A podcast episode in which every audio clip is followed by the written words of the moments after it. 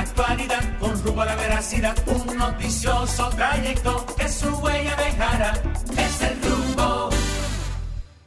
Buenos días República Dominicana, buenos días al mundo. Está al aire otra entrega de su espacio El rumbo de la mañana y estamos aquí como cada día para llevarle los principales comentarios, entrevistas e informaciones de la agenda nacional e internacional. Para un servidor Elvin Castillo y todo el equipo es un honor y un privilegio reencontrarnos y antes que todo poner en manos de Dios este espacio. Agradecidos de poder volver a reencontrarnos con ustedes y gracias, gracias por el apoyo tanto a la gente aquí en el país como fuera del país que le da seguimiento a nuestro trabajo y que diariamente pues se conecta con nosotros para discutir e interactuar sobre los diversos temas de interés colectivo. Aprovecho para de inmediato dar los buenos días a mis compañeros que ya están por acá, Víctor Villanueva y Manuel Cruz. Muy buenos días, buenos días a toda la República Dominicana. Muy buenos días a nuestra audiencia que está en sintonía con este espacio, El rumbo de la mañana. Aquí el programa que va trazando la pauta, aunque le pique a dos o tres, con respecto al acontecer de lo nacional e internacional, que no es poca cosa. Hoy ya martes 3 de octubre a los, a los liceístas que se preparen. Yo no voy a hacer mayores interpretaciones profundas, pero ellos saben lo que le deviene con lo que estamos armando de las águilas cibaeñas. Eh, oye al otro, eh, aquel que escogi- tiene que ser un co- escogidista Cuidado. furibundo. Oye al otro, otro Cuidado, escogidista la- furibundo. Lávese la boca Eh, cuando está ahí a hablar de los leones eh, del escogido. ¿eh? No, no, hombre, no. ¿Qué. ¿qué es eso? eso? Eso suena como Pero una- a mí, a mí unos siempre, ungidos. A mí siempre me ha Los risa. ungidos del escogido. A mí siempre me han dado risa la vaina de los liceístas y los aguiluchos. Es que esos son Porque dos los equipos. liceístas y los aguiluchos se rebaten disculpa. como que ellos tienen 50 campeonatos y él he cogido dos. Porque la estrellita que no puede hablar. No, lo que pasa- que me acuse. No, y a es que usted tiene que sacar cédula para poder hablar. Es cada 18 años que hacen a algo. Los to- a los fanáticos de los toros y de los gigantes. Eso sí no pueden hablar porque eso tienen un campeonato. Es que u- u- dos ustedes- campeonatos. Pero el escogido ha ganado, señores, 16 campeonatos. y Pero- el 16 las águilas 22, 23. Pero es que usted- usted Eso tiene es que- ahí que están. Ustedes tienen que sacar cédula para un Sí, campeonato. está bien. Señores, la ruleta sigue rodando, ¿eh? Y en el orden, en el orden internacional, queda aprobada la resolución de las Naciones Unidas con relación a la cuestión de Haití, aunque todavía no está publicada en el portal del Consejo de Seguridad de las Naciones Unidas. eh, la resolución autoriza es la resolución 269923 del 2 de octubre del 2023. Esta autoriza el envío de tropas hacia eh, la República de Haití para atender precisamente esta espiral de violencia y de eh, inexistencia del Estado mismo. Eh, ¿Cuántos años pasaron para que llegara esta resolución? Y como lo vaticinábamos, lo analizábamos aquí, el, tanto China como Rusia, para viabilizar la resolución, lo que hicieron fue que se abstuvieron, que aunque no está esta figura en el reglamento provisional del Consejo de Seguridad de- en cuanto a los mecanismos de votación y adopción de medidas, eh, es un mecanismo que en la práctica la diplomacia la ha, hecho consuetudinaria y de esta, de esta forma entonces viabilizaron eh, la aprobación de esta resolución con una mayoría prácticamente absoluta del Consejo de Seguridad. Y vamos a ver, no es que uno atienda a lo escéptico, pero eh, pocas misiones de la ONU han podido ser efectivas donde quiera que se han desplegado a lo largo de la historia desde que Dag Hammarskjöld, el primer secretario general de las Naciones Unidas, estableció la primera resolución precisamente de, la, de una misión de paz en el orden internacional, en el, en el contexto de las Naciones Unidas. Y aquí, y aquí dice el presidente que saluda la decisión, eh, el presidente Abinader también dice que la frontera continuará, al menos en términos migratorios, no se venderá visa, il n'y a visa pour les. Buenos días, eh, Monsieur. Eh, ¿Cómo se va? Buenos días, señores, a todo el país. Buenos días para todos ustedes. Buenos días también a todos nuestros amigos, ¿verdad?, de la diáspora dominicana que día tras día pues nos brindan el privilegio de contar con su sintonía desde diferentes litorales del mundo. Buenos días también a toda la gente que nos sintoniza a través de Rumba 98.5 FM y buenos días también a toda la gente que nos sigue desde el Cibao a través de Premium 101.1. Señores, como cada día, agradecer a Dios que nos permite estar aquí con todos ustedes en esta mañana, invitarles, exhortarles a que se mantengan con nosotros desde ahora y hasta las 10.30 de la mañana. Voy a explicar más adelante, aunque no sea hoy, el por qué me gusta celoso, como usted dice siempre que yo ando de gruñón. Ojalá yo esté El equivocado. Ojalá yo esté equivocado, pero voy a hacer aquí un análisis en esta semana, desglose de todas las intervenciones militares que ha hecho la ONU en diferentes países, ¿verdad? En todos. Y usted va a ver que lo voy describiendo, todos son una porquería hoy. No sirven para nada, no han resuelto un solo problema. Y lo único que han dejado es una estela allí de mujeres preñadas, de mujeres violadas, Correcto, eh, correcto. de muchachos huérfanos.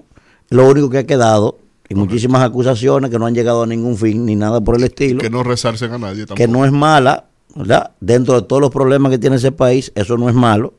Ahora, hasta que no se me hable a mí de un compendio de cosas, por ejemplo, ahí no se está aplicando la doctrina Capstone, que es lo que es lo que se utiliza en la ONU para el establecimiento de fuerza de paz, que comprende un sinnúmero de políticas públicas conjuntamente con eso. Es una intervención unilateral de un grupo de países que quiere colaborar con eso, donde el monto solamente que se está definiendo para intervenir allí, No, eso es pírrico. eso da para cuatro No, paleteras no, no, en Haití. Buenos días, señora Caminero. Buenos días, profesor Cruz, Elvin, Víctor, buen día a toda la gente que está ahí. casi en esotérico esa vaina. Sí, uno no puede cifrar mucha esperanza en, ese, en esa pero- intervención. Y más que ya tuvieron 13 años ahí, ya hay una, ya hay una buena referencia, Y, ¿verdad? está- Y la y- y- tercera y no, misión. y está peor que como lo En encontraron. los últimos 30 años la tercera misión, para que usted tenga una idea. Sí, ¿Eh? claro. No, la- Y, toda la historia y no hay un ONU. solo problema resuelto ahí. Y toda la historia No, la está ONU. peor. Cada día está peor la situación de Haití. Pero bueno, eh, ya el presidente dijo que los delincuentes no se atrevan a cruzar para acá porque les va a ir vez. peor. Sí, les va a ir peor. Y nosotros Pero de este lado, de este lado seguimos pues con la frontera cerrada. Ayer estaban las, los mocanos, los productores de huevos, haciendo una protesta eh, con huevos podridos. Yo me imagino. Y en Moca y eso. Claro. Yo Moca no es pastilla nada más lo que hay. Past- Hay de todo. Y. Moca, hay productores eh, agrícolas importantes. Pero nada, buenos días, señores. Estamos en vivo hasta las 10.30, como siempre, esperando contar con el favor de su sintonía. Bueno, vamos, vamos de inmediato, como de costumbre en este primer bloque, a ver cómo andan las portadas de los periódicos para uno ¿verdad? actualizarse un poco, cómo amanecen los diarios. Eh, wow. José Misael, que a mujeres ajenas. Dice aquí que la ONU ya autorizó el despliegue, como están hablando los chicos, en Haití, de una fuerza multinacional. Eh, la fuerza multinacional, según escuché anoche, dice aquí que podría estar lista en dos meses. Ellos dicen que en enero del 24. En enero que viene. Esos son dos meses, básicamente. Claro, Exacto. porque ahora tras la resolución, bueno, podemos explicarlo más adelante a Sí, algún después, colectivo. Abinader aplaude que la ONU aproba- aprobara fuerza multinacional. Miren, hay una cosa que yo tengo que, que decir antes que, que pase ese tema. Mm. No, no dije nada, miren. Ayer el presidente en la semanal, Mm. En la que semanal. en, en el encuentro que hace con la prensa, eh, vi una un panel de estos impresos que se ponen detrás de, de los escenarios Mm, Un banner ahí. un banner eh, aluciendo que lo que, que lo que la ONU había aprobado era un logro Se decía como de la victoria. diplomacia dominicana.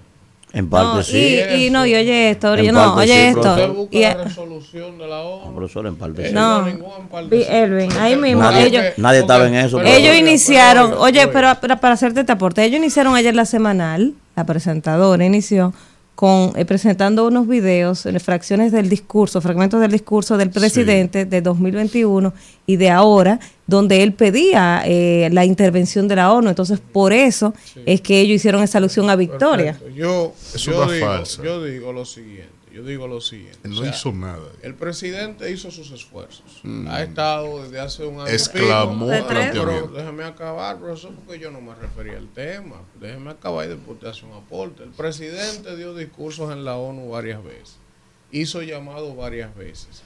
De manera internacional en distintos escenarios. Y es cierto que de alguna manera posicionaron el tema de la ayuda. Ahora, ahora, en esos escenarios, cada vez que el presidente iba, llevaba los temas y los ponía en agenda. Ahora llevó el tema del conflicto del canal.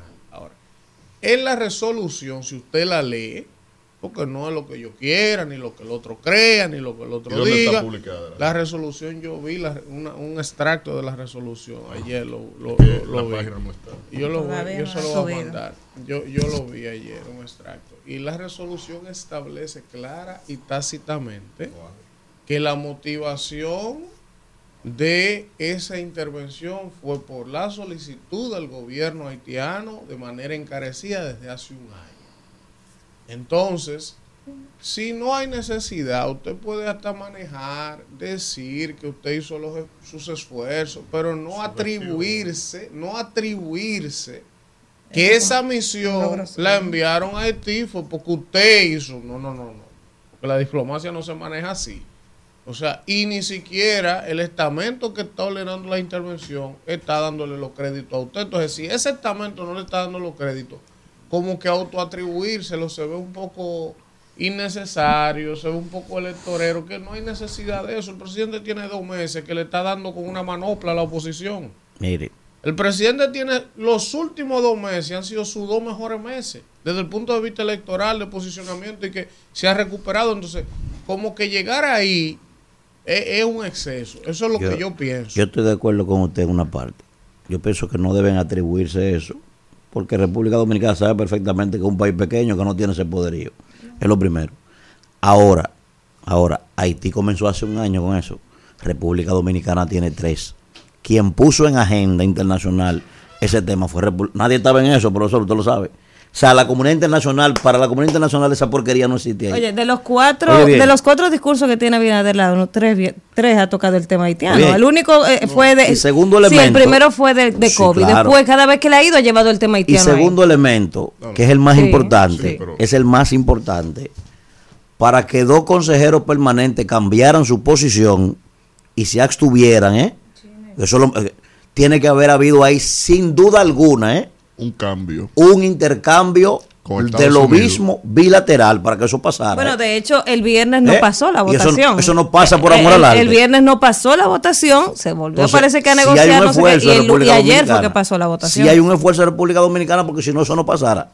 Hoy Haití, oiga bien, Haití no tiene posibilidad ninguna, hoy, oiga, ninguna, de hacer variar una posición de un consejero permanente.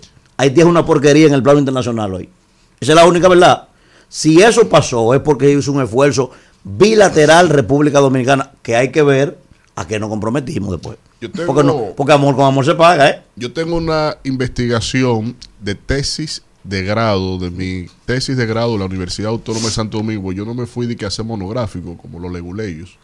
La, mi tesis es sobre la política exterior de la República Dominicana ante las Naciones Unidas. Yo me he estudiado todos y cada uno de los discursos que se han esposado en la Asamblea General. La única constante del 64 a la fecha en las Naciones Unidas, el único tema que se repite sin variación es el tema de Haití.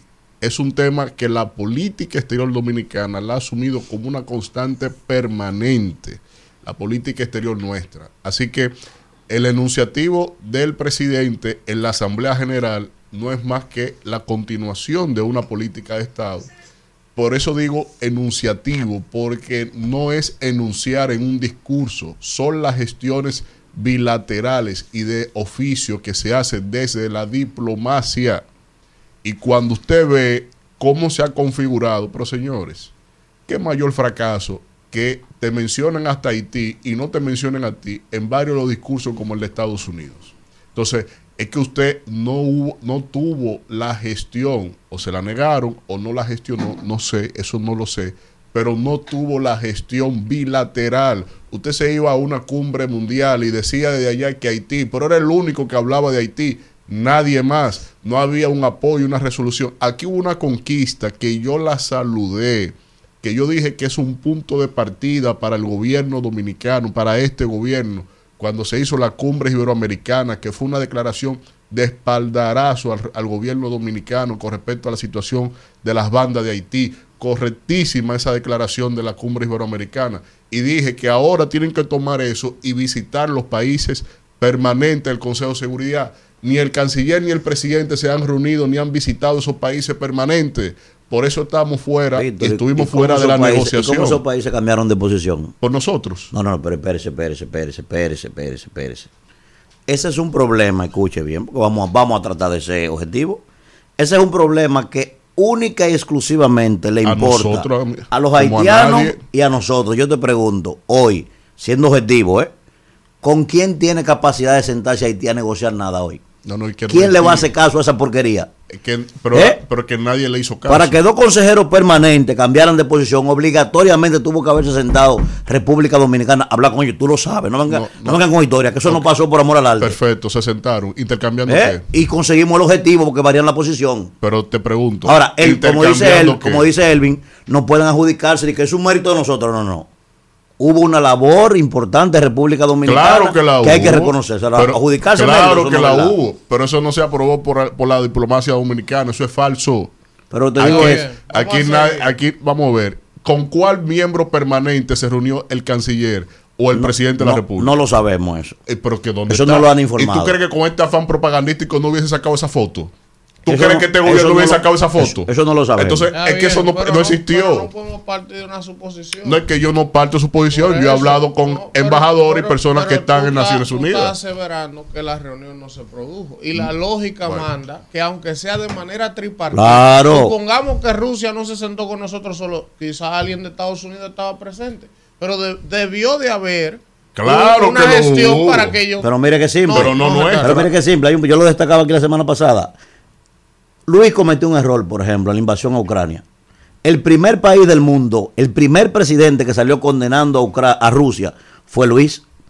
Para que, para que esa variación de Rusia pasara y eso se quedara en el olvido, tuvo que haberse sentado obligatoriamente o el presidente de la República con el canciller ruso o el de canciller a canciller. Eso no iba a pasar por amor al arte, maestro. Eso, eso lo sabe Víctor perfectamente. Ahora, que tú me digas a mí, como han querido decir, el mérito de nosotros, no eso es falso.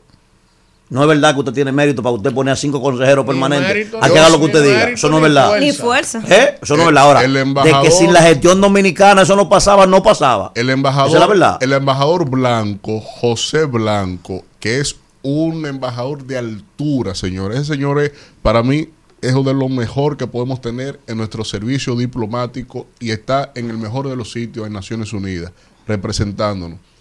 El embajador Blanco no puede ni siquiera aseverar que ni siquiera con Haití se ha reunido para este tema en Naciones Unidas.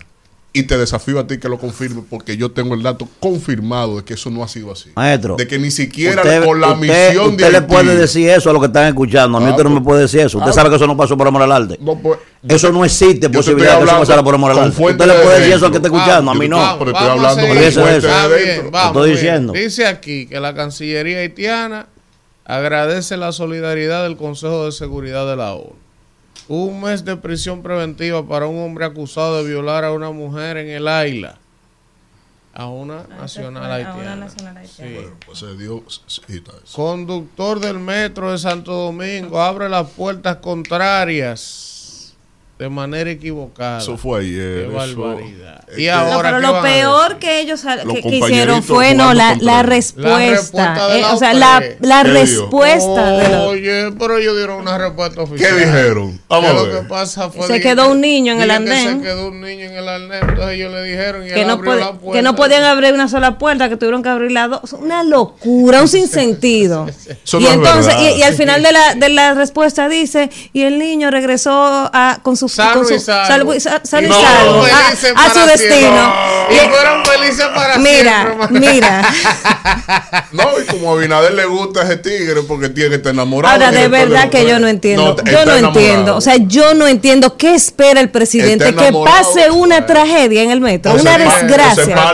o se parta en el salario mitad mitad. No, porque algún no. interés Mire, tiene que haber ahí más allá de Las pérdidas de las sedes. Las pérdidas de las sedes subieron 14% en julio de este año. La, la van a llevar 200%. Hasta que esas sedes no estén privatizadas, no, deca- no descansarán. Como decía Gargamel el de los pitufos. Aunque sea lo último que haga. Hasta que las sedes no estén privatizadas, las pérdidas van a seguir subiendo para tener que justificar la privatización de las sedes. Pero bien, 11 mil maestros serían reasignados en centros educativos con un plan de reordenamiento. No, Miyagi está escondido haciendo algo. El vertedero de Jaina pasa del caos al tratamiento especial de residuos. El PROPET y la alcaldía coordinan esos trabajos. República Dominicana está interesada en la compra de vacunas, en serio, contra el dengue, contra el dengue. Pero es que eso no, eso- es que eso no tiene sentido, porque ¿por qué todo lo quieren resolver comprando vacunas? O sea, el dengue es algo endémico de, de este país, que no es ahora que llegó a este país con esta administración, Claudia. que se, que se resuelve con, Yo- de manera yo- preventiva, yo con campañas de descacharización. O sea, una vaina increíble. de que- de que vacuna Di que para vacuna dengue. contra el dengue. Coño, pero es que de todo quieren hacer un negocio. Pero y uno no quiere venir a criticar aquí, pero es que lo mucho hasta Dios lo Yo ve. quiero, Claudia, vamos a llamar. Todo con una bendita vamos vacuna. a llamar a- al señor que estaba aquí con nosotros. Yo le al dije doctor ayer, Terrero. el, el, no, y Eladio, el viceministro. Alguien que sea especialista en infectología. Para que nos explique esto de que de vacuna Coño. No, es una vacuna Dios japonesa. Yo nunca había escuchado eso. Es una, no, es una vacuna Y- nueva y ver- japonesa. no, y ver si se ha implementado en otro lugar. Y Sí. llámase a Clevi. que es la inocuación del Ah, mismo virus en menor medida que genera Sí, los anticuerpos en la persona y está recomendada para niños de 6 a 16 O sea, años. si le ponen Eh, eso, ya no le da el dengue. La gravedad del dengue. Sea, no, Ya le, le da, da, pero no, pero pero, no la no de le da. hospitalización. Bueno. Y, y el Pero en Cuba sobreviven y no, no, no tienen ¿Por qué, esa vacuna. hay Porque es que- política de Estado? Tú puedes también criticar el régimen, No, pero hay no, un que- Estado. que- que Vamos también a ser que- abogado de- del Ajá. diablo aquí. Ajá. Es verdad que nosotros durante todos los años que tenemos nunca hemos escuchado vacuna del dengue, pero la ciencia avanza, la tecnología avanza. Pero es una enfermedad endémica, no fue, lo que, no fue lo que descubrieron Pero en estos días. No importa que sea endémica. Si hay un avance tecnológico de una vacuna que se poniéndosele a los niños evita, supongamos que es eso. ¿Tú Sí. entiendes? Víctor. Supongamos que es eso. No. Pero de, todas De formas, todo quieren vamos, hacer negocio. Vamos a escuchar a los especialistas, a los que saben de eso. Yo nunca he escuchado en ningún país de que compren vacunas para el dengue. Eso es nuevo, pero está bien. Llámese a Clevi, que nosotros Vamos a no sabemos llamar de a. Clevi, que es la que sabe de eso. No hay Dale, cama. ¿Tú tienes el teléfono de Clevi? No hay cama. Pásaselo a Claudia. En A la, ver. en la clínica no hay cama, en los hospitales no hay cama. Dígale, Solo en el curso de mi hijo ya van más de tres niños. Sí, en el curso fuerte. de mi hijo. O sea, en el curso, no en el colegio. en el locura. O sea, lo que tú vas a invertir en vacuna, usted lo invierte en campañas de, de educación a la gente, en jornada de descacharización, entregándole cloro a la gente, llevándole agua a los barrios, porque también por eso es que pasan las cosas, porque la gente se pone a guardar agua porque no tienen agua en sus casas. Entonces, es, es- es mucho que nos falta. Antes de llegar a la vacuna, En tenemos que agotar días- muchos procesos. estos días me, me estaban diciendo que quieren eh, llevar a una, la mamá de una de las niñas mías del colegio, una compañerita, que quiere que pongamos a las niñas en, un- en una cosa de scouts, que hay como en el colegio. de- Sí, Boy Scout. Boy Scout. Y uno ya, yo no quiero sacar a esa muchacha al aire libre. Usted la quiere tener un domo ahí. Yo la quiero tener trancada porque vaya un mosquito a la pique y es un problema más. Un- Báñale en, repelente. Sí, pero que es una vaina. Y cómprale una raqueta de mosquito. También. Yo tengo a mi hijo de guardián. tenis. Ahí, guardián de los mosquitos. Pobre Matías parece loquito. No, está feliz. El, el guardián de los Ustedes han mosquitos. popitizado esos muchachos. Oye, En la época mía yo mordía los, los mosquitos, en la época de nosotros. Ah, que Teníamos más tierra, teníamos época. más tierra que el carajo, no se pegaba eso- nada. Es que cuando nosotros muchachos le pega de todo. Cuando nosotros éramos muchachos, los mosquitos no eran como ahora. Eso le- Que tú alcanzabas, había uno y decía, mira quién viene ahí, déjame salir corriendo. mosquitos, uno, uno gozaba matando mosquitos, yo me acuerdo. Claro, Ese uno era un deporte nacional. uno lo contaba. Ahora, ahora estos mosquitos que es los mosquitos que lo está soltando, unos mosquitos que lo hacen en muchachos laboratorio. Esa vaina no, esos mosquitos de ahora no son Esos reales. muchachos ven un lagarto. No hay como matar a uno. Esos muchachos ven un lagarto y salen ¿Tú no corriendo. te acuerdas que uno le hacía Uno, cirugía a uno los buscaba un lagartos? pincho de una vez con una Claro, goma así. ¿no? Y se después- fue. y después- Y con un pincho. No, y después abrirlo, uno le hacía su cirugía a los lagartos por abajo. Eh, hay protección de animales. Sí, siga con No, los en aquella época. En aquella uno época no era sabía En aquella época era así. Qué a barbaridad. Muertes durante atracos marcaron últimos días de septiembre en Santiago y Moca. Regalan miles de huevos por alegada exclusión de su compra a productores. ¿Qué te Qué parece? barbaridad. Y la gente peor que se come esos huevos güeros. Porque No, el que porque esté eso- regalando huevos. Ustedes que comen mucho huevo. No, no, no. A mí me vas a decir unos huevos que están quedados ahí.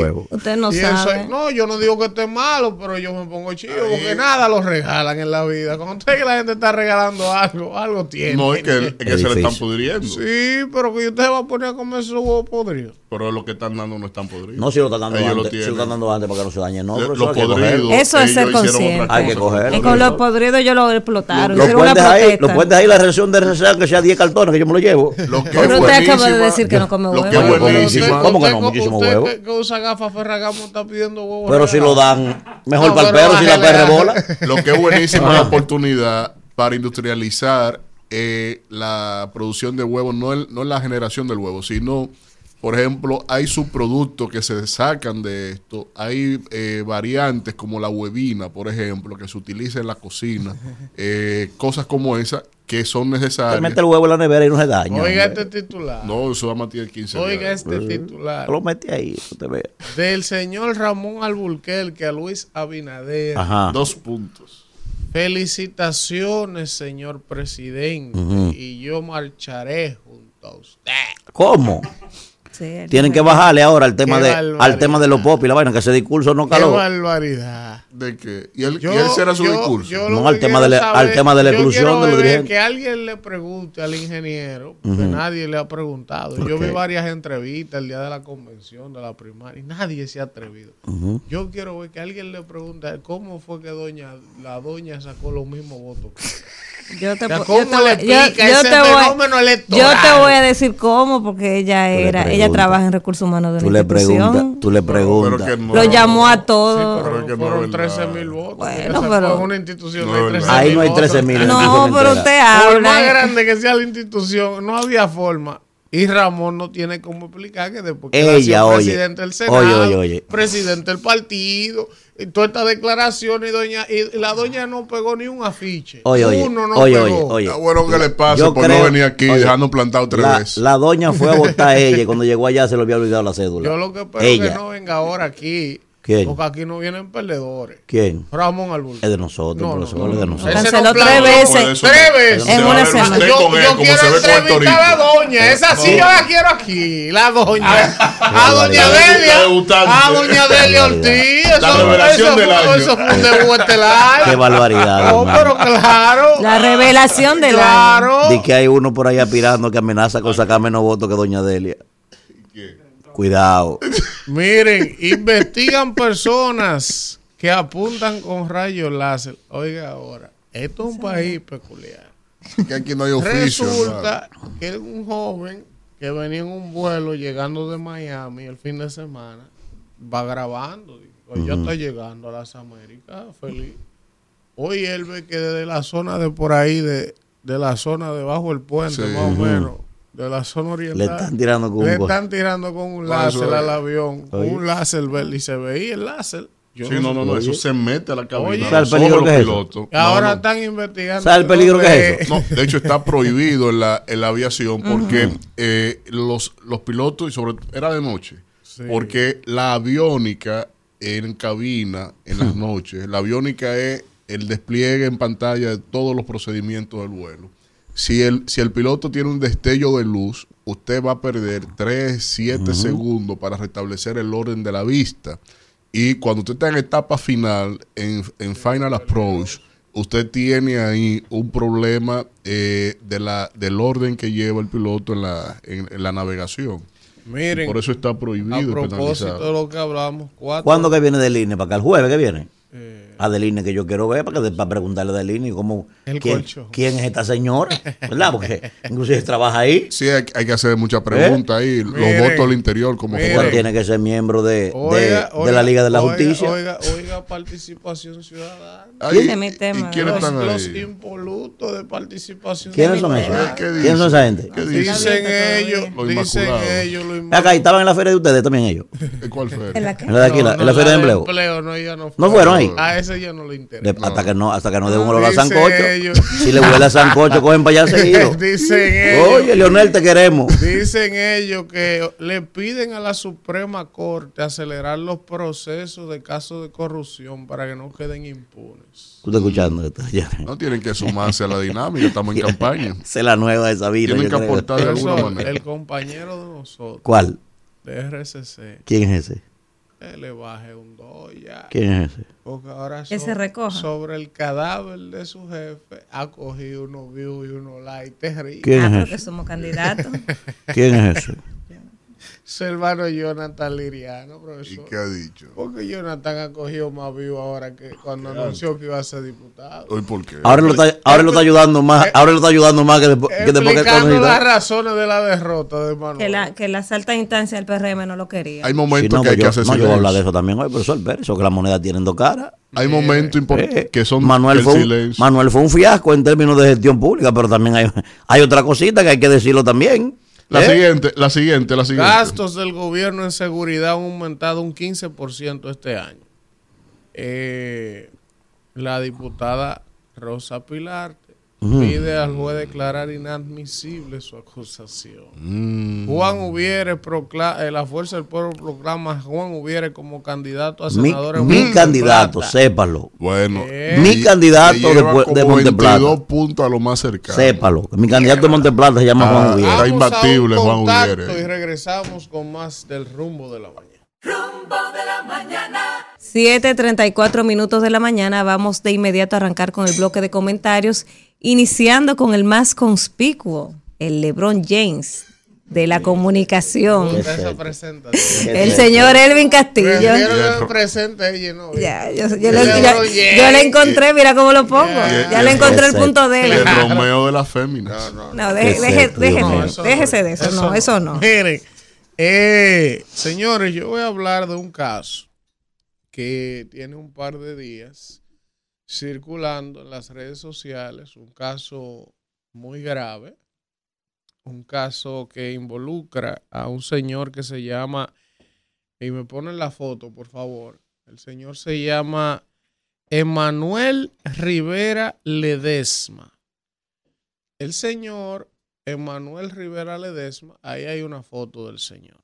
Ese señor, según establecen distintos ciudadanos, es representante, presidente o encabeza una constructora, una constructora que se llama Indisarc. Indisarc. Ese señor y esa constructora supuestamente habían pues comenzado a, vender un proyecto en la Avenida España, se llama Rivera Towers, me parece, Rivera Towers. ¿Y qué ocurre? Que ha, ha habido una cantidad de ciudadanos que ha comenzado a denunciar que han dado cantidades importantes de dinero que le han entregado cantidades importantes de dinero y que en sus contratos que ellos firmaron se decía, por ejemplo, en un caso que la torre o que el edificio o que el proyecto estaría listo en julio del año 2023. Y muchos de estos ciudadanos afectados establecen que en el lugar no se ha puesto el primer bloque. Dicen ellos.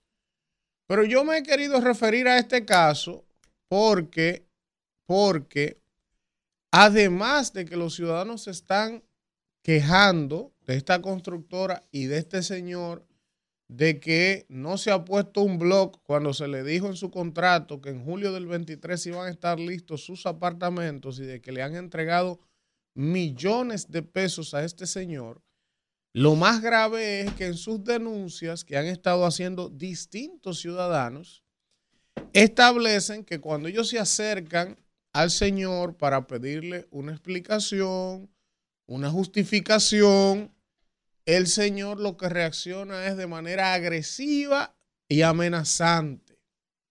Incluso algunos de ellos le han tomado y le han grabado audios al caballero, amenazándolo con darle un tiro, que hagan lo que ellos quieran, que él es amigo del presidente, que él no le va a devolver nada, que ni le va a dar dinero ni le va a dar el apartamento. O sea, una vaina de locos. Y yo he querido referirme a este tema, primero, porque como medio de comunicación, si uno ve que hay algo que va en detrimento del colectivo, de los ciudadanos, hacerme eco como medio para poner este tema en la palestra pública. Pero también aprovechar para hacerle una invitación, ¿verdad? Porque uno no puede simplemente escuchar una campana tenderle una invitación al señor Emanuel Rivera Ledesma a que él dé su versión de los hechos, porque él no ha hablado. Lo que sí han hablado son cinco seis, varias personas distintas que están señalando que han sido estafadas por la constructora y por este señor. Entonces, yo aprovecho para que el señor Ledesma, si lo entiende así, este medio está dispuesto para que él dé su versión de los hechos, pero también aprovecho este caso lamentable para hacerle un llamado a las autoridades, señores. Eso pasa aquí todos los días.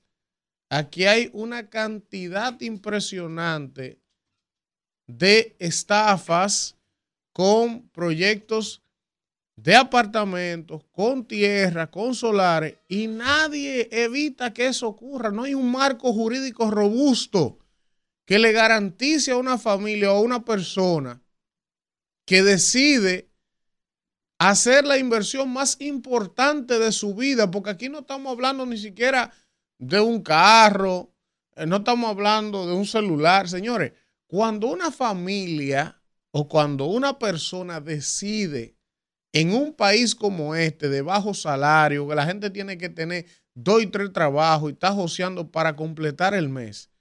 Cuando una familia clase media baja clase media decide arriesgarse, porque es un riesgo de vida, de embarcarse en una hipoteca para comprar su casa a 20 años, es todo que lo está dejando, es todo, es, es recogiendo todos los chelitos para poder juntar un inicial o para poder entonces, ¿cómo es posible que de buenas a primeras usted va de buena fe donde un constructor que se supone que está regulado, certificado, ¿eh? que tiene que tener una serie de condiciones para estar vendiendo proyectos de apartamentos? Debe haber alguna autoridad que supervise y regule esta vaina.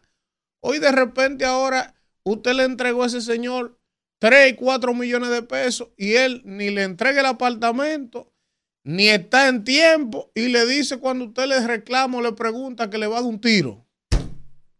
Pero qué maldito país es este. O sea, eso es buscando que una gente fracase.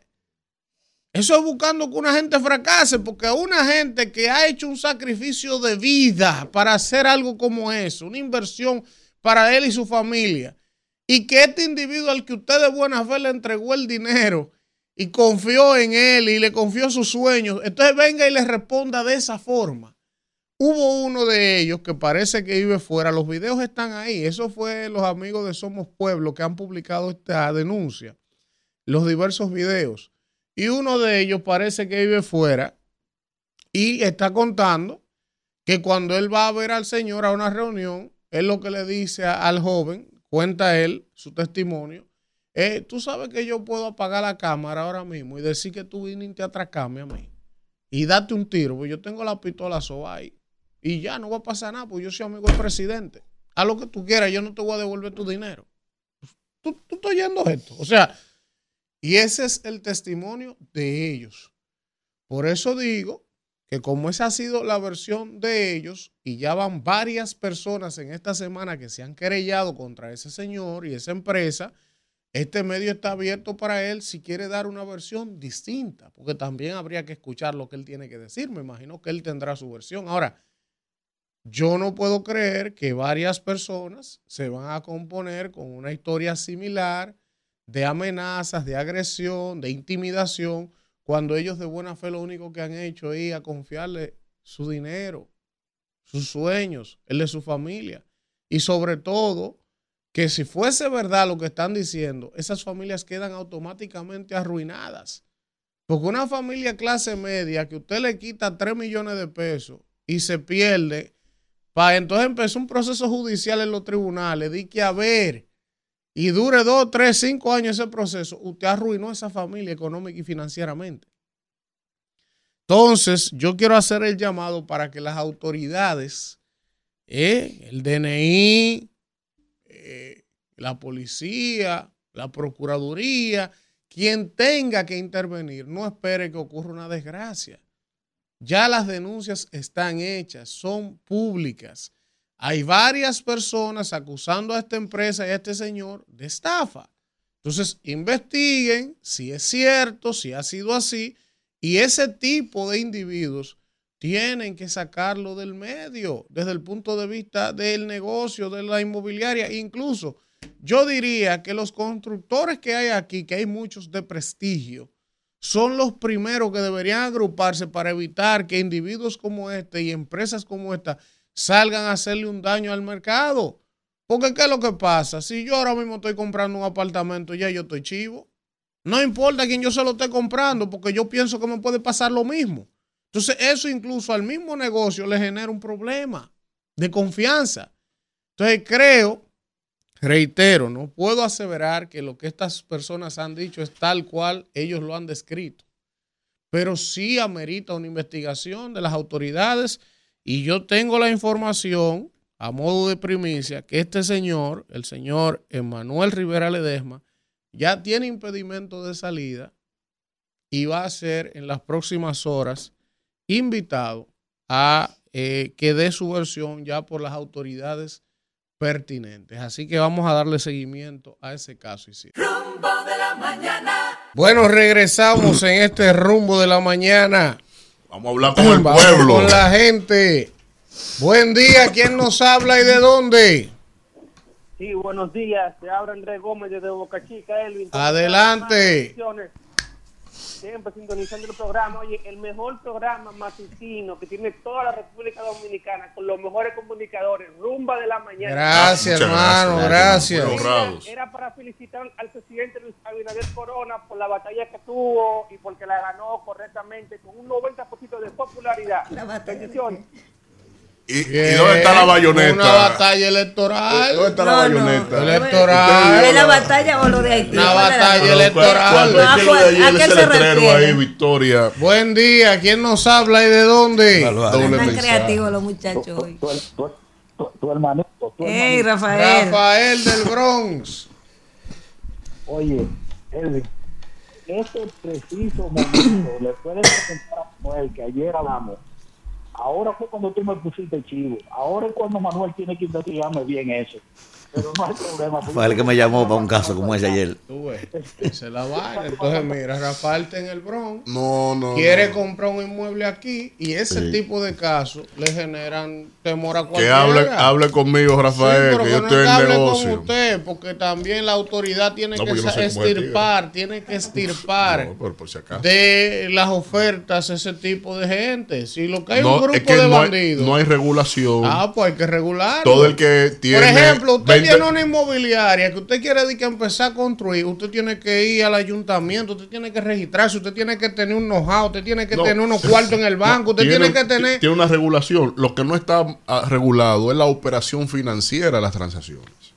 Porque Sí, para tú construir aquí- hay un andamiaje. Aquí, Víctor, cualquier pendejo que tiene un par de millones compra un solar empieza y a se pone a construir. construir. Le pone un ¿Tú letrero. me entiendes? Y esa vaina no puede Y ser así. letrero Pone un letrero. Eso no puede ahí, ser así. Usted, tiene que tener un, un- ya un, un trayecto acumulado de varios años, una garantía en cuenta. Yo que, usted tiene, que si usted, una persona, le da 3, 5, 10 millones para comprar un inmueble y después usted se retrasa, que usted tenga 60 millones en una cuenta para usted devolverle su 10 a un cliente te- que quiera devolver el negocio. O sea, eso no puede seguir Yo te voy a traer, vamos a traer aquí a una experta de ese tema para que, Sí, para que es nos un tema oriente importante. amplísimo, porque Es hay un muchos dominicanos en eso.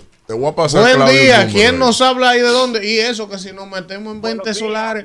Pero tú no oyes que ese tipo le vendió a cuatro gente el mismo El mismo apartamento. penthouse, mira. ¿Cómo? A Sí. cuatro el mismo había, apartamento. había un grupo y, di- mandaron los contratos y ahí empezaron a leer, oh, pero tenemos el mismo contrato Oye, del mismo y dice apartamento. uno de ellos que dio el testimonio a Alfredo que él estaba enviciado con su apartamento, que él estaba comprando y él cogía cada rato No, para el allá. dominicano coge un No. gustico Oye, pagando. y él cogía, Claro, y él cogía cada rato de que para ver cómo iba su apartamento y que un día él llega y oye que hay gente en el apartamento y él se queda en el piso de abajo porque era de construcción oyendo.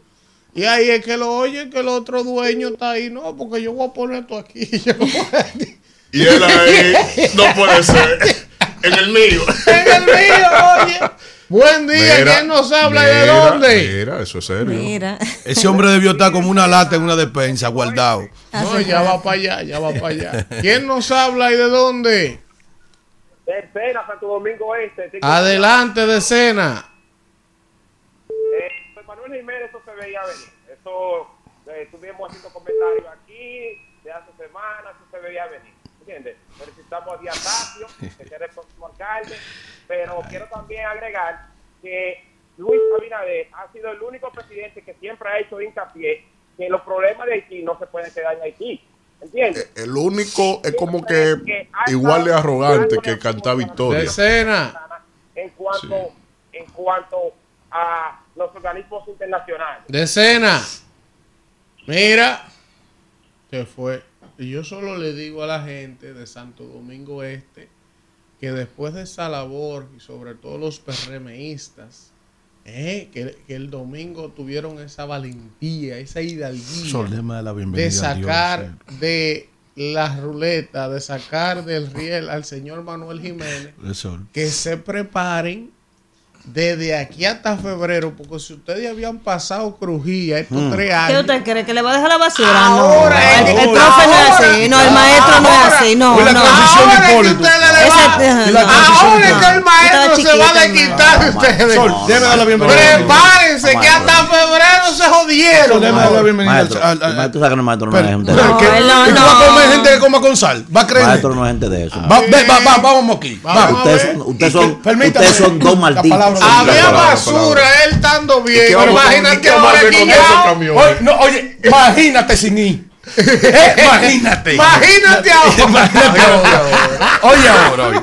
Ahóguense, Eh, maldito. Esta palabra cayó justamente. Vamos a ver la Ustedes son- palabra de ustedes Dios. son dos malditos. Dice aquí. Inquisidores vamos de la por Santa palabra. Inquisición. Vamos por la palabra. Por la misericordia de Jehová no hemos sido consumidos, porque nunca decayeron sus misericordias.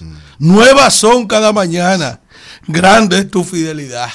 Oiga, ¿cómo se llama eso? Lamentaciones, capítulo 3, Señores, vamos versículo... No, no, pero es un momento, profesor. Hablando de Manuel. El tiempo que Sí, se ahí toma va, se ahí lo va. No, se la puede dar a la gente.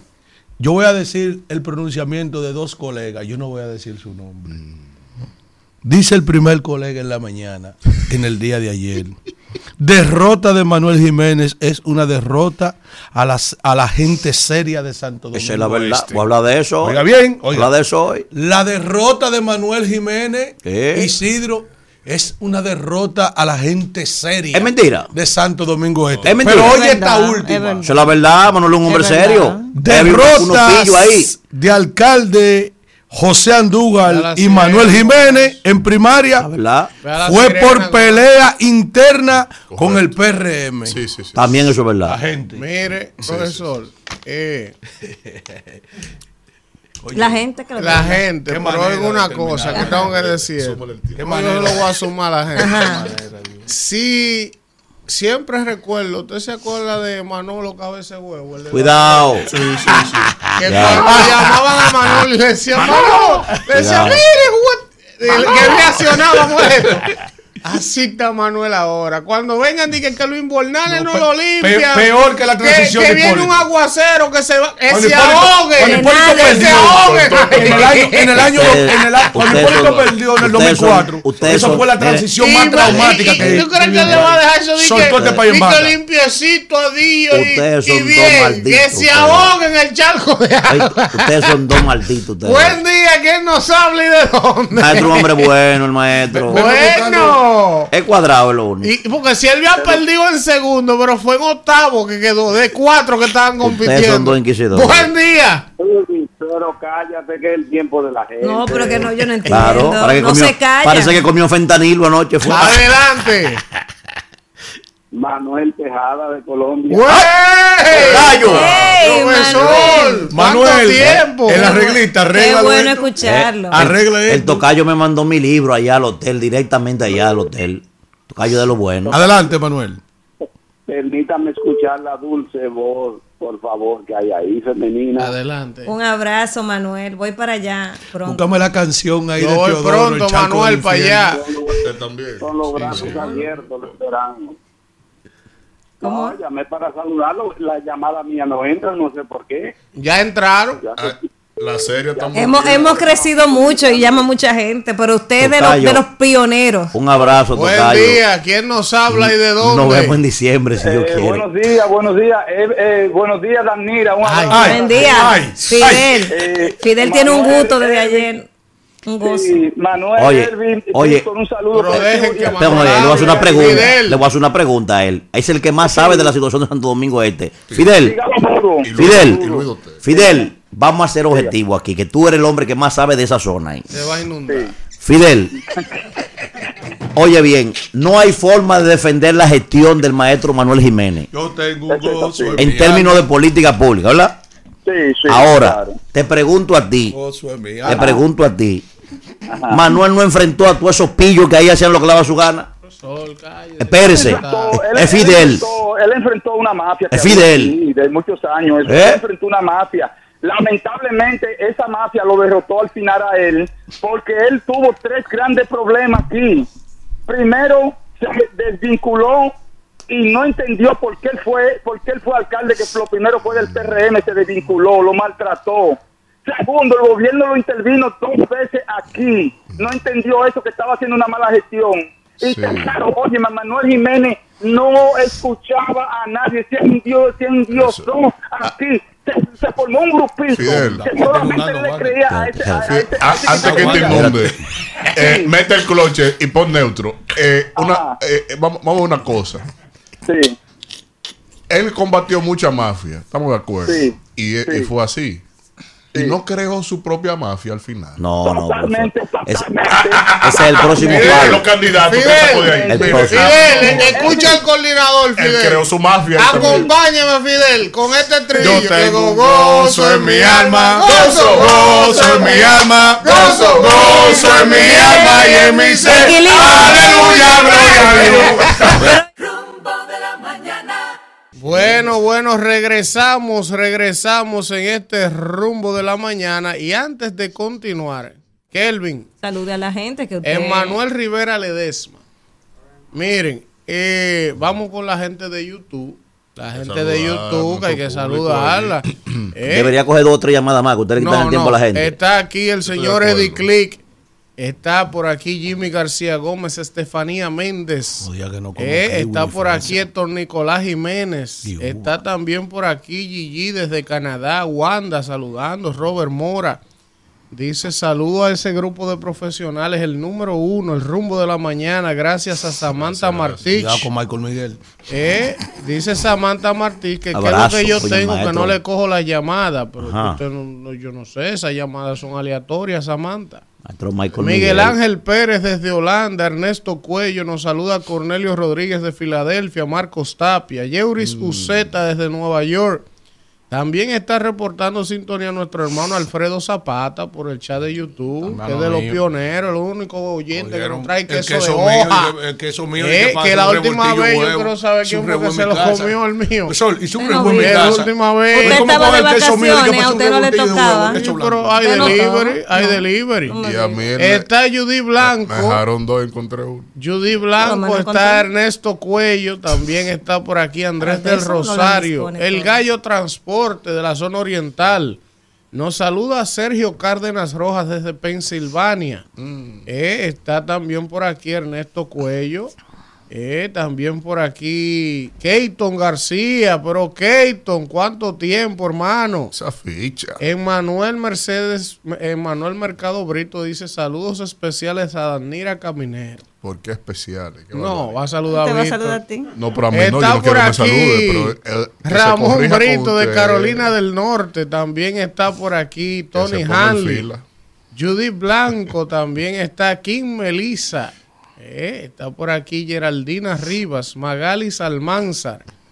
Mucha gente conectada. 250 casi. Estamos viendo 257. Rumbo a los mil. Usted se, ha Sí, cogido, sí, sí. usted se ha cogido con ese canalcito. Eh, Sí, sí, Ah, sí, pero- Sí, es que es así. Es así. Yo, prefiero lo mismo. 300 ahí y Pero no déjelo 600 ahí en una alterno 120. para cuando haya un problema Claro, y sigue usando claro. el grande. Claro, no, la- eso no, tiene que Porque ser la reserva. Más gente No, porque no va a crecer este. Si tú Pero lo tienes usted Eso no lo tiene tráfico, maestro. ¿Cómo va a crecer no tiene una oficina. una no oficina. no en el aire, no Los técnicos de YouTube. Ese doble reserva Los dos tiene que dejar. youtubers, los dos youtubers que tenemos aquí. Vamos ahora con el comentario, con hijo- el comentario. Mi hijo es youtuber, tengo que ir del canal de mi hijo. pasado Porque él me dice que mami, es que yo no tengo seguidores. Yo le dije, no te preocupes, que yo lo voy a anunciar en el rumbo para que te crezcan los seguidores. Matías. Pero entonces él tiene que trabajar en contenido Vamos con y no un quiere. breve contacto y venimos con el comentario Se de se. Danira Caminero. Rumbo de la mañana. Regresamos en este rumbo de la mañana y antes del comentario de Danira vamos a darle los buenos días a la señora Kimberly Tavera que arrasó El en la convención en del domingo, arrasó. esa Buenos días. Todos los regidores de ella Así quedaron. es. Acabó No, no. esa mujer ahí. Y lo que no quedaron lo que todavía falta. están buscándome por ahí. Pero sí, muy contenta con esa gran participación que tuvo una demostración y un gran espaldarazo a la gestión del presidente Luis Abinader y del PRM que tuvo el país ayer porque fue el país que fue a votar. Yo hoy voy a dedicar mi comentario a- a eso. Pero sí, quiero felicitar a todos mis eh, precandidatos a concejales y a vocales o sea, los regidores que fueron los más votados en todo el territorio que nos compete a nosotros. Felicidades para esa demostración cívica Ahora que estoy- dieron los PRMistas. Ayer no se dio ni una galleta. Aquí estoy yo pensando cómo se verá. se. ¿Cómo se verá ese letrero allá en Barahona, Eso- Alfredo, en el Cabildo? Ajá. Que diga Franza. Frank saca Ah, No, concejal. Fran- ¿Tú sabes lo que es Cachipa eso? pasó. Claro. Claro. Yo lo mandé al grupo. ¿Eh? El concejal de Barahona, Franza Cachipa. para Sol, todos hoy- nuestros oye- compañeros Pero, a nivel pero nacional. Kimberly, del una inquietud que tengo. Ese es su apellido, también. porque la boleta decía Franza Cachipa. No, no, esos son apodos. Que son Y se lo ponen así mismo en la boleta. Porque así es que la, gente, lo no conoce. Si no le ponen cachipa, la gente no sabe qué es. Allá, que en la Negro. nosotros tenemos un concejal, un vocal que se llama Máximo Disla. ¿Y ustedes saben cuál es el apodo? Mamao. Que ganó el de país. En, Hoyo Negro, allá en Barahona. Fondo La- negro. la en Fondo alcaldesa de Negro, La Guayiga había una candidata una vez ahí, había una candidata que se llamaba Gia la Rompecamas. Así era que le llamaban. Imagínate tú. Y así hubo que inscribir en la Junta. Y no creo que ese apodo se lo haya ganado por darle martillazo a la cama. Oye, cuando escucho, cuando escucho esos apodos, me- cuando escucho esos apodos me acuerdo de doña Cecilia García, Ajá. que, tú sabes que doña Cecilia García era candidata a vicepresidencial De- con- de Morrobel. con Molesio Y Morrobel. entonces voceaba y era de Santiago Sí, decía, sí, sí. cuando seamos gobierno la mujer de Hoyo Grande, ¿eh? atención a la mujer de Hoyo Grande, que se preparen. Que es un lugar que se llama En. Santiago, en pero, pero esto es pintoresco la política. Dios mío. Sol, Esos nombres, a- a- antes de ir con Danira, antes de ir avanzar, con ya Danira, me han hecho dos veces venir con Danira. antes de ir con Danira, Ustedes deberían darle Le pueden dar el día libre, que no- Esa es una queja Ustedes colectiva. están Ante- incidentando. Antes de empezar con Danira, ustedes saben que hoy es la noche larga de los cuchillos, ¿verdad? ¿De quién? Ah, Alfredo, te, mandaron un mandado conmigo. No, no, Sí. lo dejaron para el lunes. Me enviaron un mensaje al señor Alfredo. De la Sí. ¿De dónde me lo enviaron? Ah, señores, ¿de los dónde? PRMistas que ven a Alfredo están muy preocupados. Han expresado una gran consternación, una ¿Por gran qué? preocupación Mandan Alfredo toda la de la soga de mi casa. ¿Por qué? La soga de mi casa. Porque ellos no quieren que Alfredo se quede sin empleo. Sin trabajo. Como él dijo que va a renunciar. no, Alfredo tiene su arroz. Alfredo está asegurando su PRMistas trabajo. Me encanta verlos ahí. Alfredo está asegurando su trabajo. Alfredo dijo, Él dijo que renunció así. La. Red Nacional de Paletera. la red nacional de Yo paletera, vamos a montar negocio. El decreto, No a el decreto de Alfredo Tan triste los eh, amores. está ayúdenme. hecho como el de Euclides Gutiérrez Oye, el Félix. decreto mío, ¿para dónde? El de Euclides Gutiérrez, ¿sabes que Euclides Gutiérrez Félix era un pintoresco? Y Porque no Euclides dejar Gutiérrez hacía él mismo el frescos, Acabaron decreto con Ramón aquí. en máquina de escribir. ¿Y qué tú quieres ¿qué que digan? ¿Qué tú quieres que digan? Que, que, un genio de No, no. 2% sacó, la doña sacó uno y medio. Ramón debiera ¿Qué le retirarse de la política No, no, ya. No, me equivoco, viva. Pero la vi, eh, son, los- resultados que hablan. Vámonos, Isidro. Vámonos. Isidro. Regresamos en este rumbo de la mañana y vamos con el comentario de la señora Danira Caminero. Vamos a trabajar, señores. Vamos. Gracias, Selvin, y gracias a toda la gente que está ahí en sintonía cuando son las 8, 11 minutos de la mañana. Y hoy yo me voy a referir eh, a una carta, un comunicado que Participación Ciudadana le envió en el día de ayer al presidente de la Suprema Corte de Justicia, el señor Henry Molina. Eh, y lo hago porque eh, uno pensó, o por lo menos yo pensaba, que Participación Ciudadana, eh, pues estaba fuera de circulación, porque lamentablemente en los últimos meses o años eh, uno ha visto pocas declaraciones de participación ciudadana que era usual ver a participación ciudadana muy activa eh, anteriormente. Pero voy a leer eh, parte de lo que Participación Ciudadana escribió y dice que la organización de la sociedad civil expresa su profunda preocupación por el destino de los expedientes de corrupción que actualmente cursan en diferentes tribunales. Yo voy a confesar aquí que cuando yo vi la información, yo pensé que Participación Ciudadana se iba a referir a los casos de corrupción que existen actualmente. Y ellos están expresando preocupación solo por los expedientes que están actualmente en los tribunales en esta carta que le enviaron al doctor Luis Henry Molina. En la carta, ellos afirman que los jueces están otorgando a los abogados defensores plazos más extensos que lo ordinario. Y dicen, no nos oponemos a la protección de los derechos de los imputados, pero también el Poder Judicial debe proteger el derecho de la ciudadanía a que se haga justicia. Para tal fin, también deben crearse las condiciones para que los jueces a cargo puedan concentrarse en tales casos complejos, fijando, por ejemplo, audiencias cada día y no solo una o dos veces por semanas. Estas medidas pueden ser tomadas por el Consejo Nacional de la Magistratura. Esas son sugerencias que está haciendo Participación Ciudadana al doctor Luis Henry Molina. Entienden que es obligación del Consejo del Poder Judicial organizar y crear las condiciones para que todos los casos, incluyendo sobre todo los casos complejos, estén en manos de jueces que tengan el tiempo y la carga de trabajo adecuada, que les permitan gestionar los casos dentro de los plazos razonables, terminando así con la percepción ciudadana de que quienes cuentan con extensos recursos pueden ingeniárselas para salir impunes hasta de los peores crímenes. Y ahí ellos, por ejemplo, citan eh, casos como el, caso de los tucanos, que por el tema del tiempo, pues eh, no pasó a, a mayores, eh, ahí lo citan en esa carta, y dicen que los extensos y complejos casos que se conocen en la actualidad se han impuesto el criterio de que los jueces están obligados a exigir la, le- la lectura íntegra de las acusaciones del Ministerio Público bajo el argumento de que la Constitución dispone que el juicio sea oral. Sin embargo, la organización de la sociedad civil difiere de esta interpretación de la oralidad, ya que en la práctica su interpretación para fines de extensión debe ir acorde con el fin de que el proceso concluya en un plazo razonable. Ahí voy a hacer un, un asterisco, o sea que participación ciudadana no quiere que se le garantice su- sus derechos a los acusados. O sea, ellos no quieren que se cumpla el debido proceso para los acusados. Pero para esos acusados, porque para los otros responsables culpables de corrupción que ni siquiera están siendo judicializados, participación ciudadana no dice nada. O sea, ellos le están pidiendo a los jueces que no se lean los expedientes, que el Ministerio Público fue que armó sus 12 mil páginas que el Ministerio Público dijo que había que leerla. Ahora no quieren leerla y Participación Ciudadana está pidiendo que no se lea esos expedientes extensos de los cuales en un momento el Ministerio Público se ufanaba de decir que tenían pruebas contundentes y que, que- que los casos estaban robustos y ahora no quieren que se lea. En serio, o sea, a mí me apena tener que leer que Participación Ciudadana, que se supone que es una organización de la sociedad civil que vela por el fin de la corrupción y la impunidad, está inclinada hacia un lado de la balanza. Y yo puse, por ejemplo, esa, pónmela de nuevo la información, Kelvin. Yo mandé esas informaciones.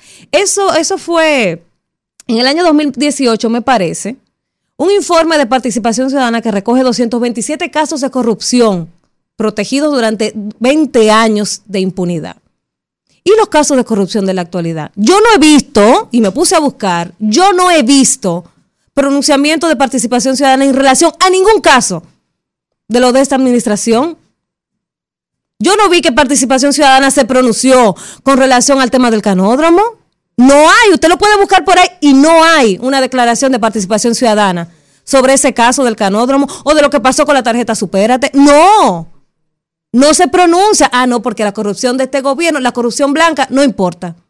A es- a esa no le duele la participación ciudadana, pero todavía ellos se pronuncian sobre los casos de corrupción y hablan del pasado. O sea, ni siquiera se, se refieren a los que están aconteciendo actualmente, que hay muchísimos. Y es como la monja, a todas. Aquí no podemos ser selectivos con el tema de la corrupción. A usted le duele los fondos públicos, carajo, pero le duele los fondos públicos que eran administrados en el pasado y los de ahora. Y los de ahora, no nos duele, no les importa. Cuando una vez entrevistamos a uno de los miembros de Participación Ciudadana que se le preguntó por el, eh, el tema de la Marcha Verde, ellos dijeron que cumplió su ciclo, pero si cumplió su ciclo, entonces dejen de pronunciarse en los medios y cierren esa vaina. O sea, a mí me apena. Se supone que ustedes estaban ahí para, para defender el bien común y se les ha olvidado. Y yo solo les recuerdo que la corrupción de un gobierno solo se mide cuando termina. Cuando termina un gobierno que usted sabe qué tan corrupto fue, porque uno pensaba, uno se imaginaba que en el PLD se estaba robando, pero cuando esa gente salió de ahí fue que uno se dio cuenta lo que hicieron, lo que acabaron con este país. Cuando salieron, porque solo cuando termina un gobierno que usted puede medir qué tanto se robó. Entonces yo espero, espero que Participación Ciudadana se pronuncie también sobre los casos que hay actualmente. Porque no puede ser que para unos sí y para otros no. Que ustedes exijan el debido proceso para unos sí y para otros no. Que ahora ustedes mismos estén llamando a violentar el procedimiento que establece el Código Procesal Penal y la Constitución de la República Dominicana. O sea, ustedes como organización de la sociedad civil están llamando a violentar nuestras leyes y así no debe ser. Que se cumpla el debido proceso para todo el mundo y que la corrupción se ataque, pero para todos, no para un grupo. Se robó en el pasado y se está robando ahora. Y sí hemos avanzado porque se están judicializando casos que antes no se veía eso, pero queremos que eso siga, que no sea selectivo, que no sea solo un grupito. Queremos que sea a todos, que ustedes se pronuncien en todos los sentidos, contra toda la corrupción de todos los colores. Porque da vergüenza que ustedes salgan solo para reclamar por la corrupción del pasado y lo de ahora. ¿A quién se lo dejamos? Porque desapareció to- todas esas, eh, esa marcha verde y participación ciudadana. Nadie las ve ya. Ah, bueno, porque están en la nómina pública. Entonces esto va a ser, sálvese quien pueda. Y ustedes nada más van a salir a los medios a atacar a un grupito. La verdad es que así no. Me apena mucho ver que ese servicio que hacía participación ciudadana a la ciudadanía, a la sociedad, hoy ha quedado en el zafacón. Es una pena que esta organización de la sociedad civil simplemente esté inclinada hacia un lado de la balanza. Isidro. Rumbo de la mañana. Bien, 8, 19 minutos. Continuamos en este rumbo de la mañana y seguimos con los comentarios. Y es el turno del profesor Manuel Cruz. Señores, gracias a toda la gente, ¿verdad? Que día tras día, pues, nos brinda el privilegio de buscar nuestros comentarios. Miren, en el día de ayer, yo hice un análisis, ¿verdad? Breve, de lo que pasó en la convención del PRM el pasado domingo y hablaba de el maestro Manuel Jiménez y describí una serie de detalles del por qué desde el punto de vista político el maestro Manuel Jiménez él mismo había contribuido aunque el PRM lo sacara a patadas de allí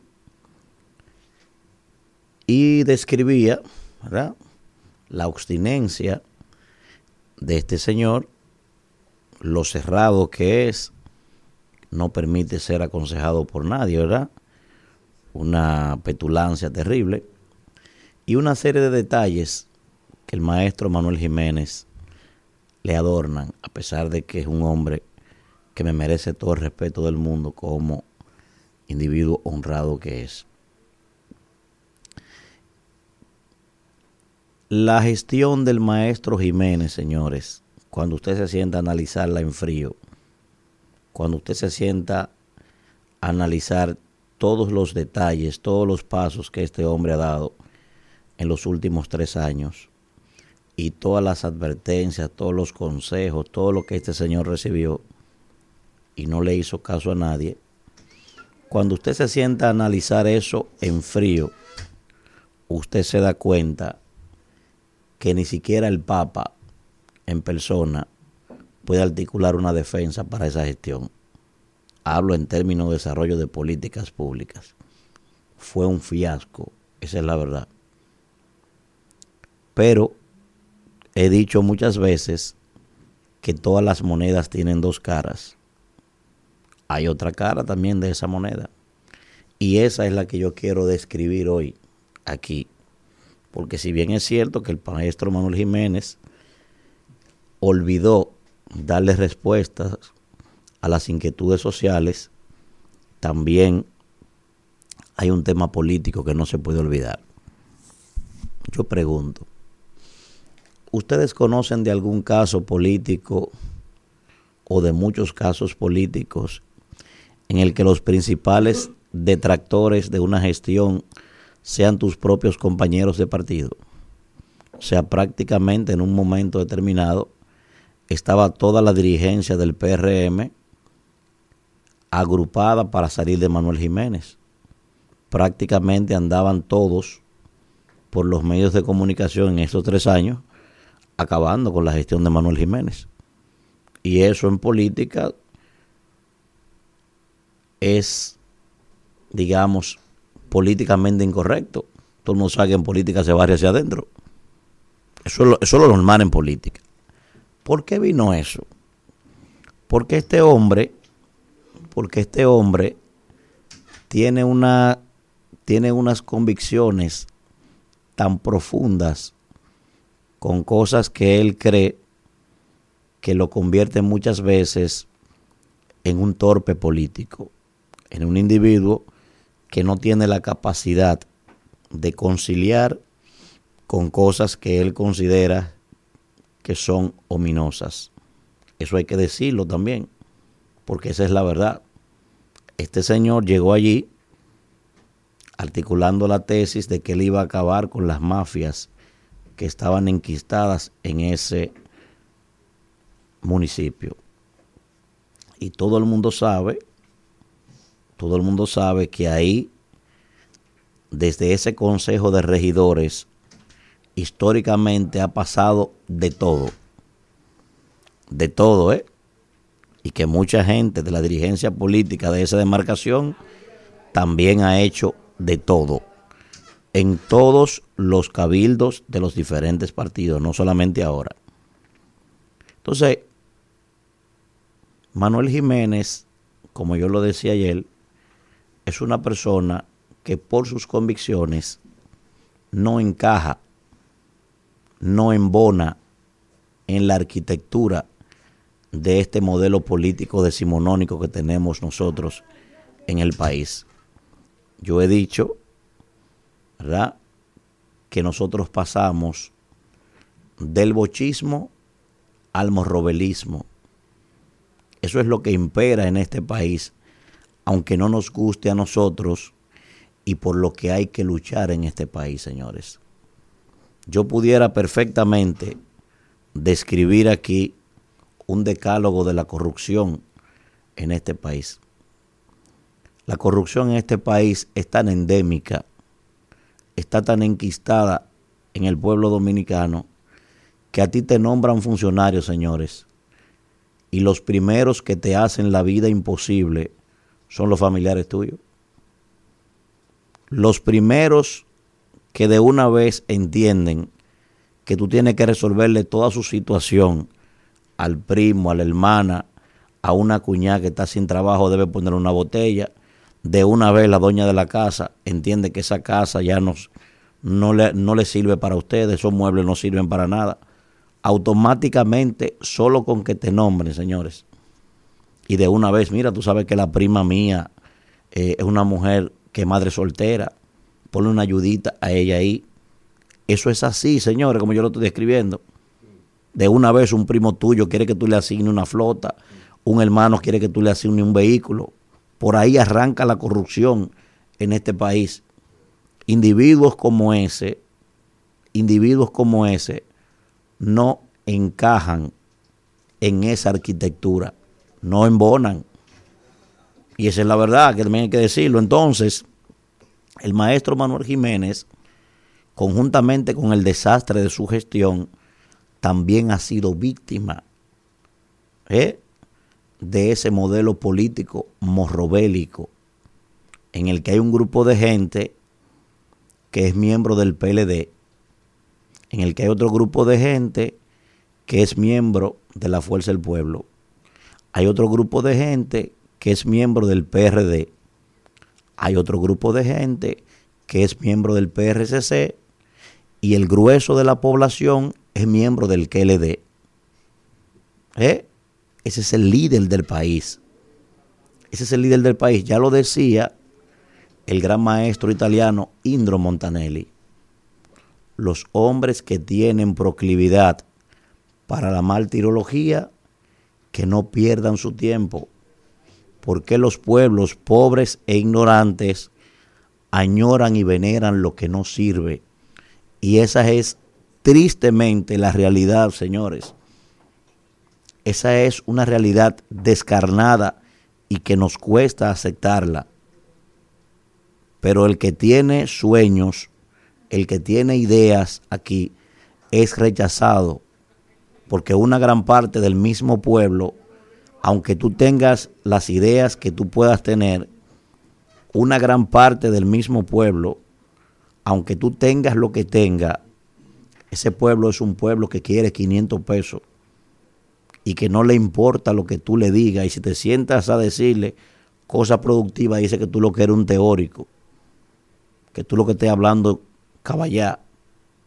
Y ese modelo político clientelar obliga entonces a personas que no tienen convicciones muy definidas a que se pierdan y contra eso es que hay que luchar.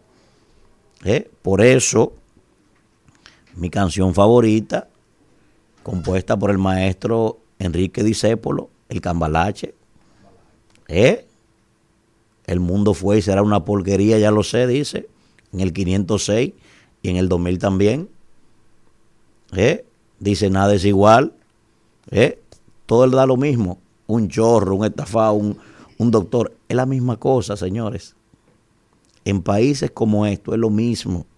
Yo quiero que ustedes sepan yo quiero que ustedes sepan que ese modelo político ha hecho que mucha gente que ha llegado a los, al poder y a los diferentes estamentos del poder, que llegó con convicciones, tenga que hacer un crossover para poder mantenerse en el tiempo.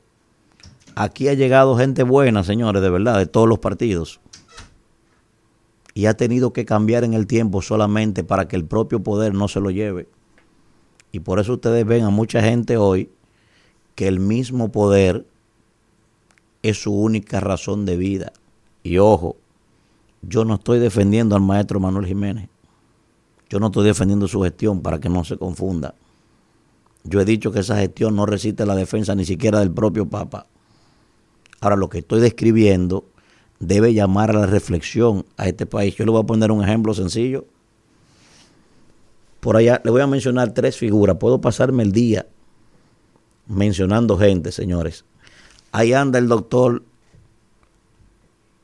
Rosa Chupani, Chanel Rosa, aspirando a diputado. Ahí anda el doctor Sánchez Cárdenas. Ahí anda mi hermano Guarocuya Félix. Miren, señores, en cualquier parte del mundo, de un país desarrollado, una, una cosa que se parezca a un país, Guarocuya Félix es lo que le dé su gana. ¿Eh? Esos son, esos son, vienen los tres individuos que le he mencionado. Menciónalo electoralmente para que ustedes vean que si esto fuera un país, cualquier gobierno les pidiera a esas tres figuras que estoy mencionando, ¿dónde ustedes quieren estar? Carajo, Guarocuya Félix y el doctor Chanel Rosa prestigian la dignidad política, la decencia de, de, un país, esos individuos que estoy mencionando, y el doctor Sánchez Cárdenas. Sin embargo, el pueblo no. Busquen una encuesta para que ustedes vean. Los rechazan porque esos individuos no encajan, no embonan en la arquitectura de un modelo político decimonónico que lo único que le importa es el vuelve y vuelve de la fundita de Balaguer y la enana ahí en la puerta barriendo. Ese es el modelo político que hemos construido. Por eso, por eso he dicho que los sueños están por debajo del sistema. Este es un país que premia lo que no sirve, señores, penosamente. ¿Ustedes creen que es posible eso? Yo quiero que alguien se siente un día, 10 segundos siquiera, a conversar con Guarocuya Félix para que ustedes vean. Siéntense a conversar 10 segundos con el doctor Sánchez Cárdenas o con el doctor eh, Chanel Rosa. Esos tipos deberían estar, señores, miren, dirigiendo lo que le dé su gana y del partido que fuera. Tres profesionales, brillantes los tres, serios a carta cabal y que dignifican una porquería de país como esta. Sin embargo, electoralmente andan por ahí como si nada. ¿Por qué? Porque este es un país, ¿eh? Este es un país, fíjense, ¿de quién? De los oportunistas, de los morrobeles, ¿eh? de Lila de Quique Antún. Este es el país de esa vaina, de, de, de, del, del, del, gordo de, de Jarabacoa. Esas son la gente que llega en este país y son y tienen maestría en salto de garrocha y dan esos saltos como si nada. ¿Eh? Y tienen un PhD en olor a sancocho.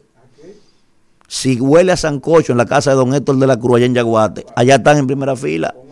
¿eh? Y si ahí deja de oler a sancocho, donde huele ahora es en la Guayiga, donde la mamá de Kimberly, es para la Guayiga que van. Porque esta es una sociedad de rábula. ¿eh? Una sociedad que adora la yibullinga. La gurrupela en este país tiene su monumento. No, Guarocuya no es nada. Manuel Jiménez tampoco es nada. Y tú el que sueña con vaina de cambio, esos son teóricos. Aquí el que sirve, el que vale, es Francisco Peña. ¿Eh? Ese es el que vale. Porque ese que pone los chequecitos, ese que da la vaina para fumarse la marihuana, ese que da la vaina para la juca. Eso es lo que hacen los políticos, esos políticos, esos políticos realengo. ¿Eh? Esos son los que valen. Entonces, aunque Manuel Jiménez fue un fiasco en su gestión, vuelvo y lo repito, también está esa realidad de que este es un país que premia lo que no sirve. ¿Eh? Este es un país que le hace honor a Barrabás. Por eso he dicho que el maldito pueblo ese que voceaba en aquella plaza, crucifíquenlo, crucifíquenlo, ese pueblo era el dominicano. Ese no era el otro, ese era el dominicano que estaba ahí. De ahí es que descendemos nosotros. Un pueblo de rábula, ¿eh? y de Yibullinga, salvo las honrosas excepciones. Y entonces se incomodan cuando se lo dicen. Y desde que se apea un ladronazo de una jipeta en sacao y en perfumado de Armani, el líder, ¿eh? el maldito líder, mírelo ahí. Ese es el líder. Adelante, Isidro. Bueno, regresamos, regresamos en este rumbo de la mañana. Hoy nuestros invitados que tenemos agendados para el día de hoy son Danilo Díaz, miembro del Comité Político del PLD y un político experimentado Nuestra en maestra. temas electorales y todo. Siempre es interesante conversar con Danilo. Y la politóloga Rosario Espinal va a estar con Una estrella, nosotros doña- hoy. doña Así que. Dos entrevistas interesantes, pero ahora vamos a continuar avanzando con los comentarios del equipo en lo que llegan nuestros invitados del día de hoy y vamos con el catedrático Ya temas que terminó geopolíticos, en temas diplomáticos Sí. e internacionalistas. El señor Víctor Villanueva. Reducir a Víctor a temas de política vernácula, eso sí, es una sí, simpleza. sí. Yo- Ya Víctor, yo creo que Víctor debería hablar de temas geopolíticos y de cosas así. Ahí es que está el mayor, ahí es que está el mayor Sí. eh, peso de, De Ho Chi Minh. Claro. Ho Chi Minh, de de día Ajá, a explicarle a la audiencia De rumbo Dostoyevsky. sobre la historia de Mao Zedong y la cosa y Chiang Kai-shek, cómo sí, fue que Chiang se dividieron la- sí. y después se juntaron para enfrentar a los japoneses. Eso es lo que Eso se que debe venir aquí al rumbo de la mañana. Acuérdese, Adelante, acuérdese, Víctor. acuérdese que Víctor es pro gringo. Te quieren coartar, Víctor. Él es duro en Yo eso. no soy Acuérdese, pro gringo. acuérdese que él es pro gringo. Vamos, Víctor en lo Villanueva. El lo Chancay contrario. Che va a hablar hoy. No, Occidental, el, occidente no me da Habla, la mira razón lo que a estaba hablando Abel, Víctor. Así ¿Tú de Jackie eso? Chan. ¿Qué dijo el señor Abel Martínez? Vamos con su comentario. En contra de ustedes todo el tiempo. Señores, bueno, la, el Consejo de Seguridad de las Naciones Unidas ha decidido eh, conformar una misión de estabilización para la paz en eh, Haití.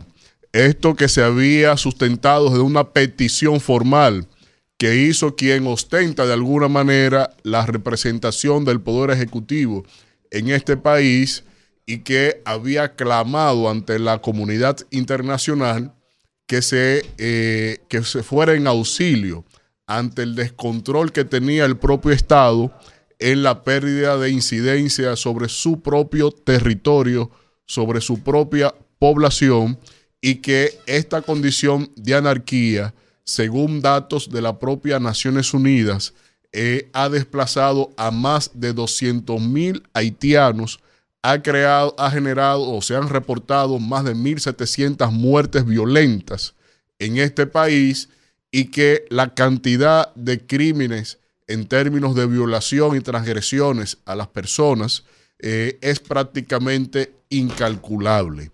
Y desde este contexto, sobre todo agravado tras el asesinato del presidente Jovenel Moïse, pues entonces ya eh, era necesario obligatoriamente una intervención sobre este territorio porque ya la condición de Estado, insisto sobre eso, no existe en ese, en ese, bueno, país.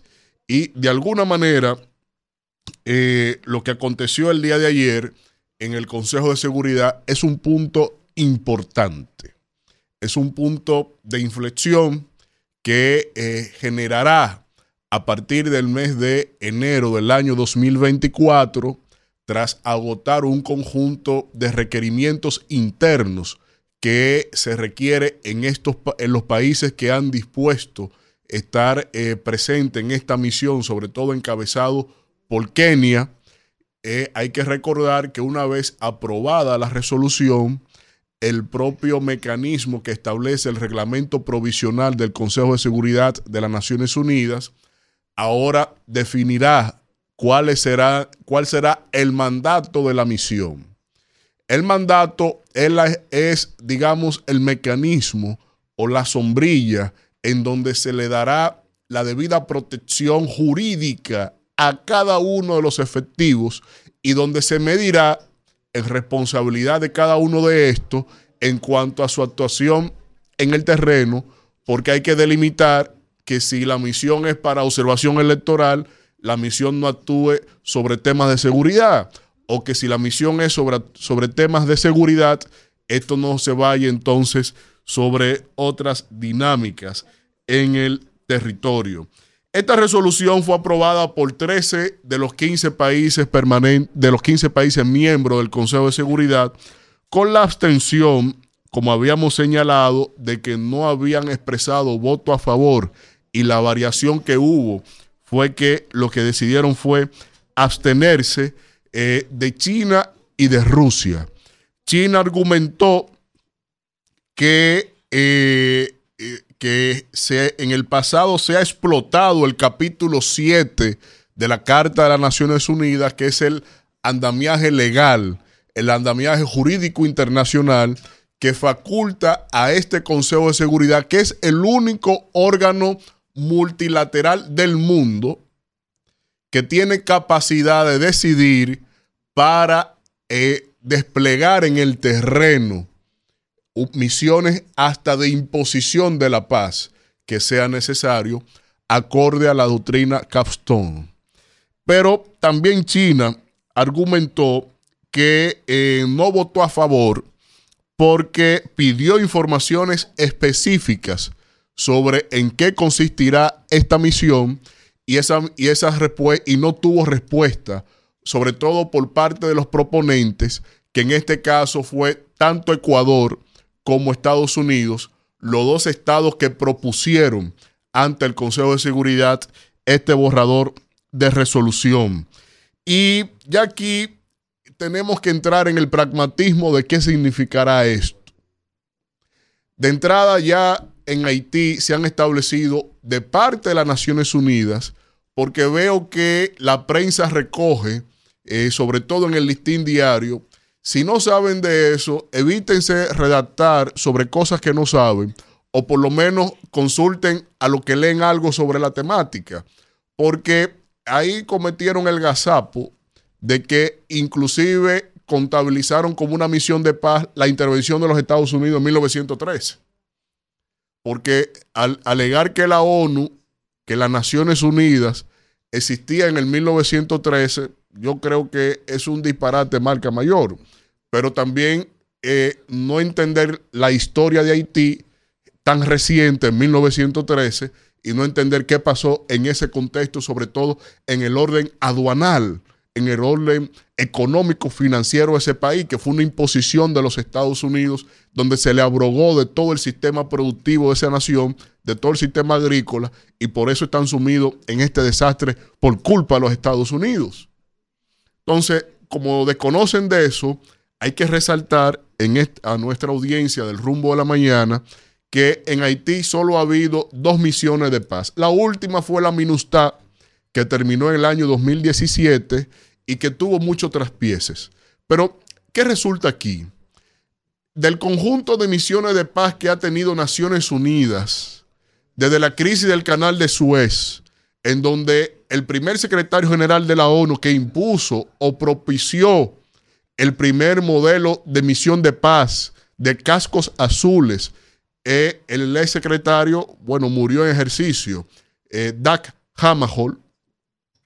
Desde ese momento a la fecha, la mayoría, prácticamente todas las misiones de paz, sea de imposición o de establecimiento de la paz de las Naciones Unidas, tienen el cuestionante de que no han sido efectivas. Cada vez que se utiliza el capítulo 7 de la Carta de las Naciones Unidas, la ONU ha fracasado en su implementación. Las recetas de la ONU sobre el despliegue de tropas no han sido proporcionales a las necesidades que han tenido en los países donde se despliegan. Solo hay que ver el contexto africano, por ejemplo, en cuyo, cuyo continente la cantidad de misiones, las decenas de misiones de estabilización, de imposición de la paz, de control de la paz, de observación en electorales, etcétera, etcétera, pocos resultados hacia la estabilidad han aportado. Y Haití no es la excepción, porque inclusive recordando los argumentos por los cuales se retiró la misión de la, de la MINUSTA, hay que resaltar que no tenían, se quedaron sin financiamiento ¿Y por qué se quedaron sin financiamiento? Porque Haití no reviste una importancia geoestratégica para las potencias. Solo para Estados Unidos tiene una, una cierta relevancia por ser una especie de terra nullius, donde no hay, donde no hay ejercicio soberano en más del 90% del territorio, espacio aéreo y marítimo de ese país. Y solo a ellos le interesa eso. No hay petróleo, no hay, no hay un conjunto de minerales de interés, de explotaciones a nivel que le pueda generar la apetencia a países como Francia, por ejemplo, que solo reclaman de Haití una heredad pasada que aparentemente a la lógica de los internacionalistas franceses se les olvida lo que ellos mismos firmaron en los tratados de Aranjuez en el 1777. Entonces, desde ahí está condenado ese país a no tener suerte, pero no es solo la suerte del ejercicio del devenir de los días de una nación, sino que las potencias que son culpables de su desgracia han estado siempre de lado a las circunstancias de este país. Por lo tanto, yo creo que esta misión, y aunque Estados Unidos diga que 100 millones, miren, esos 100 millones llegarán en equipo, la mayoría de ese dinero, y la otra parte irá a pagos operativos y logísticos de sus propios efectivos militares. Al pueblo de Haití llegará muy poca cosa. Ya Kenia definió cuál es la razón de su mandato, proteger exclusivamente las instituciones públicas del Estado. Cuando la necesidad ahí es, implica, y es lo que escasea de todo lo que se ha publicado de esta resolución, lo que Haití necesita no es este remedio que se está poniendo. Lo que Haití necesita es una verticalidad en términos de todo lo que implica reconstruir una nación. Pero ahí no hay sentido. Hacia allá no irán. Porque, insisto, ese status quo de ser un Estado fallido en mucho beneficia a los Estados Unidos. Y en todo esto que he relatado, eh, tienen también que revisarse en términos de la política exterior de la República Dominicana. Porque no es verdad. No se unten de victorias que les son ajenas. Un enunciado en una asamblea general, en un enunciativo, en un discurso, no equivale a gestión diplomática. Y justamente ahí es donde hasta en eso hemos estado ausentes de cara a lo de Haití. Y por eso eh, la propaganda en esto tampoco tiene cabida para estar hablando de victorias que no le corresponde al Estado ni a la diplomacia dominicana por falta de rectoría. Bueno, regresamos en este rumbo de la mañana cuando son las 8 y 51 minutos y recibimos un amigo de este espacio, miembro del comité político del PLD, de los pocos PLDistas De los, que no de los quieren. buenos. de los que peleadistas no quieren. A usted- ¿eh? a usted. Danilo Díaz Lo está aquí con Danilo el bueno. A usted. aclaro. Usted, ¿Cómo así? ¿Eh? Danilo el bueno. No, no, no, no. miren, este, este Dentín, papá este, bueno, este. Dentín es muy querido en el partido. Tiene que ser amado querido. Yo soy loco con Manuel Cruz. Por eso, venimos, por eso venimos siempre. Usted. no Pudiéramos estar de acuerdo con algunas de las opiniones, pero eso es normal. Yo soy loco con el Castillo unanimidad. Sí. Y bueno, siempre en el equipo siempre hay gente que se sale del. ¿Qué Claro. Danilo, vamos, vamos a hablar de esto. El PRM hizo su convención el domingo, aunque ustedes no lo digan, fue un proceso exitoso, aunque ustedes digan lo Fue buen contrario. proceso. Ahora, No, ahora, no, no me hombre. condiciones. No, no, no, usted dice lo que usted quiera. No, yo que- le estoy quiero diciendo preguntarle yo. cosas a- Espérese, a- espérese. ese millón. Ahora, Danilo, ahora, Danilo. Dígame de la alianza, la tan cacareada, hablada, implorada por ese señor que está ahí, alianza. ¿En qué que está eso, Danilo? O sea, ha avanzado, va a avanzar, se devolvió, se va a desbaratar. ¿Qué es lo que hay con esa alianza? Y además temida. Sí. Temida, claro. agrégale ahí. Eso pone, eso pone. Primer tablazo. Amada por muchos, odiada por otros y temida. Temida, sí. Muy temida, muy temida, porque realmente es una de las eh, de, los, me- de los mensajes que la gente eh, quiere recibir a los fines de tener esa confianza, esa seguridad de que es para afuera que van. ¿Por qué? Porque el 21 de agosto, que fue que se anunció, el lunes 21 de agosto, cuando se anunció eh, al país la alianza de estas tres fuerzas políticas, anunciando acuerdos en nivel municipal, congresual y también presidencial en una eventual y parece que inevitable segunda vuelta, pues sin lugar a duda, ese día se decretó que la oposición va a ganar las elecciones. Y yo digo y aseguro que el Partido de la Liberación Dominicana va a ganar las elecciones. Ese es ese día. Ahora, construir una alianza eh, con partidos, ¿verdad? En este caso, que tienen vocación de poder, también, pues siempre es un poco más complicado y por eso la dinámica de... Pero ya nosotros tenemos acuerdo en muchos escenarios que fueron anunciados y estamos trabajando para eh, incrementarlo y oportunamente pues darle, eh, darlo a conocer. Pero no tenga la menor duda, la alianza se mantiene invariable y el compromiso del que el partido que quede en segundo lugar recibe el apoyo del resto para enfrentar a este gobierno, ese se mantiene intacto e invariable. Y el Partido de la Liberación Dominicana pues está trabajando justamente con su candidato Abel Martínez para ser el que recibe el apoyo de las demás fuerzas políticas. Danilo. Danilo. Profesor, eh, para la dama. ¿Qué Vamos, pasa, Manuel? Danira. ¿Qué pasa, veterano? No, quería preguntarle ahí mismo con, con relación a la, a la primaria, gracias, un caballero. Ah, dama, Con relación a, a las primarias de- del PRM, su valoración del trabajo de la Junta, sobre todo, que yo creo que es la primera prueba de fuego de la Junta Central de cara a, este proceso del 2024. ¿Cómo usted valora ese trabajo de la Junta, la agilidad en la que se fueron eh, dando los datos? Mira, la, bueno, la Junta hizo su, su trabajo, eh, debe ser árbitro, es lo que se supone, le atribuyen eh, algunos de los ¿verdad? que no fueron beneficiarios, digo, por lo menos el calor de la, del proceso, eh, que personal estaban impidiendo la entrada de quienes podían ser testigos de lo que estaba pasando en cada mes, incluyendo el conteo. Esas son de las declaraciones y denuncias que se hicieron. Eh, pero yo no puedo en este momento afirmar que fuese así, pero eran de las cosas que se estaban reclamando. Eh, poderosamente llama la atención el, el- el incremento para sorpresa de ellos mismos, porque ellos anunciaron en- a las 4, casi terminando No el proceso. Anunciaron que habían votado unos 600 mil, pero de buena primera el asunto brincó.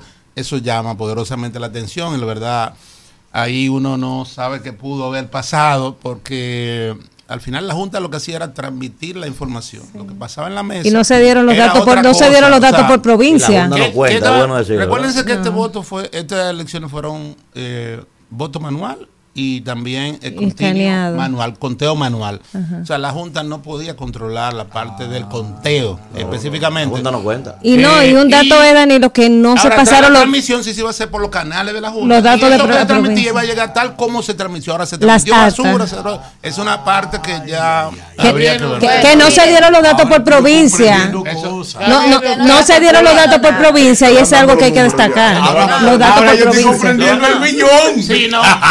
no, no, y, y el- y- Porque hay una satica que, una ata que donde votan de que 200 gente y, y, y 46 sacó Juancito Meloguindo y Sutanajo y, y, y, y Manga- y Mengano sacan 5 y 4. No, lo que pasa es que donde tú tienes 50 precandidatos a regidores, obviamente los votos van a ser pocos para cada uno. Un Pero distrito cuando municipal tú lo sumas, de cuando Piña. la Guayiga es un distrito municipal también. ¿Y cuántos votan ahí? Mil y picos votaron en esta convención. Míralo Y- pero ahí. pregúntale a esos regidores cuántos votos sacaron pico, cada un uno. municipal O sea, para un regidor, para un regidor conseguir un Ya. voto en unas primarias, usted sabe Ya Junta- es De todas bastante maneras, de difícil. todas maneras, el esfuerzo que se ha tratado de, de presentar eh, un éxito como sin precedentes no responde, está lejos, muy lejos de la verdad, porque pico, ¿eh? el Partido de la Liberación Dominicana en su Un millón proceso 26, interno, 47. en el 11, nosotros, en el 11 votaron, en el proceso interno nuestro del, del 11 hacia el 12, votaron para no- nosotros 906 mil y tanto. O sea, en, ese, en el proceso interno del Partido de la Liberación Dominicana del 11, del 11 para el 12. Ah, del 11 que para fue el 12. donde cogimos a- nacional. como candidato al presidente. Y se sintió. ¿Y el 19? La- miren, los procesos electorales 19? internos del PLD se han sentido. O sea, tú- son elecciones nacionales. Ahora, personalmente, no sentí la gente, es lo que dice. No vimos todas esas imágenes de bordados en fila, etcétera. Yo- Eh, sí. Se vio algunos disturbios, una Sí cosa. lo vimos, pero Danilo, sí lo vimos. Mil y pico ¿Cómo de que dólares. no? Que pusieron Pero ¿cómo que centro. no? Pero- Pusieron Claro. tres centros en Cuatro uno solo. permanente. No, y además la cantidad de centros eran inferior a lo que el la. Liberación Dominicana. no, Pero no. Vamos. No quiero decirle, por lo menos terminó y no hubo, ¿verdad? No hubo sillazo, hubo una pleito, aceptación muy en del, resultado. Y, y además, la difusión bien se presta, porque como quiera, nunca olviden en los análisis que ustedes hagan eh, cómo se va a promover el, el resultado de cualquier cosa que haga el, el- el partido de gobierno, que son más de 8 mil millones que están en publicidad invirtiendo este gobierno. Danilo. O sea, que aquí hay mucho cuidado, aquí la- hay, hay gente que no quiere decir las cosas como son, etcétera. Y bueno, se da ese tipo de situación. No le solo estoy atribuyendo a ustedes. No, nosotros no, porque es el que ve este programa sabe, Danilo. nosotros Sí. Danilo, Eh, No pero, pero Vamos, eh, de- no deja de impactar. en la Vamos, discusión. Manuel. tienen como un rumbito ustedes ahí. Tienen como un rumbito ahí. Ustedes. esa vaina Vamos, de que ya Danilo. Matando aquí. Danilo, Danilo, anoche llamé por teléfono a mi amigo Dimitri Medvedev allá a la antigua Unión Soviética. A la KGB. En la KGB, un antiguo Qué KGB. barbaridad. Me dice, Manuel, te voy a mandar unos informes allá. Me dice que hay gente en el PLD que está diciendo que ya se pactó lo que se iba a pactar.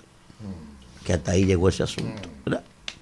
Y que no hay apoyo para atrás. No, no, yo te puedo, te puedo decir lo siguiente. Espérese, hacerle mi pregunta, espérese. Dimitri es hablador a veces. Dale, Espérese. Manuel, dale, Manuel. Danilo, hubo un bravucón que se llamaba Gestas. Cuando engancharon a Jesucristo en la cruz, Gestas se puso de necio y le dice al maestro, tú no di que eres el hijo del hombre.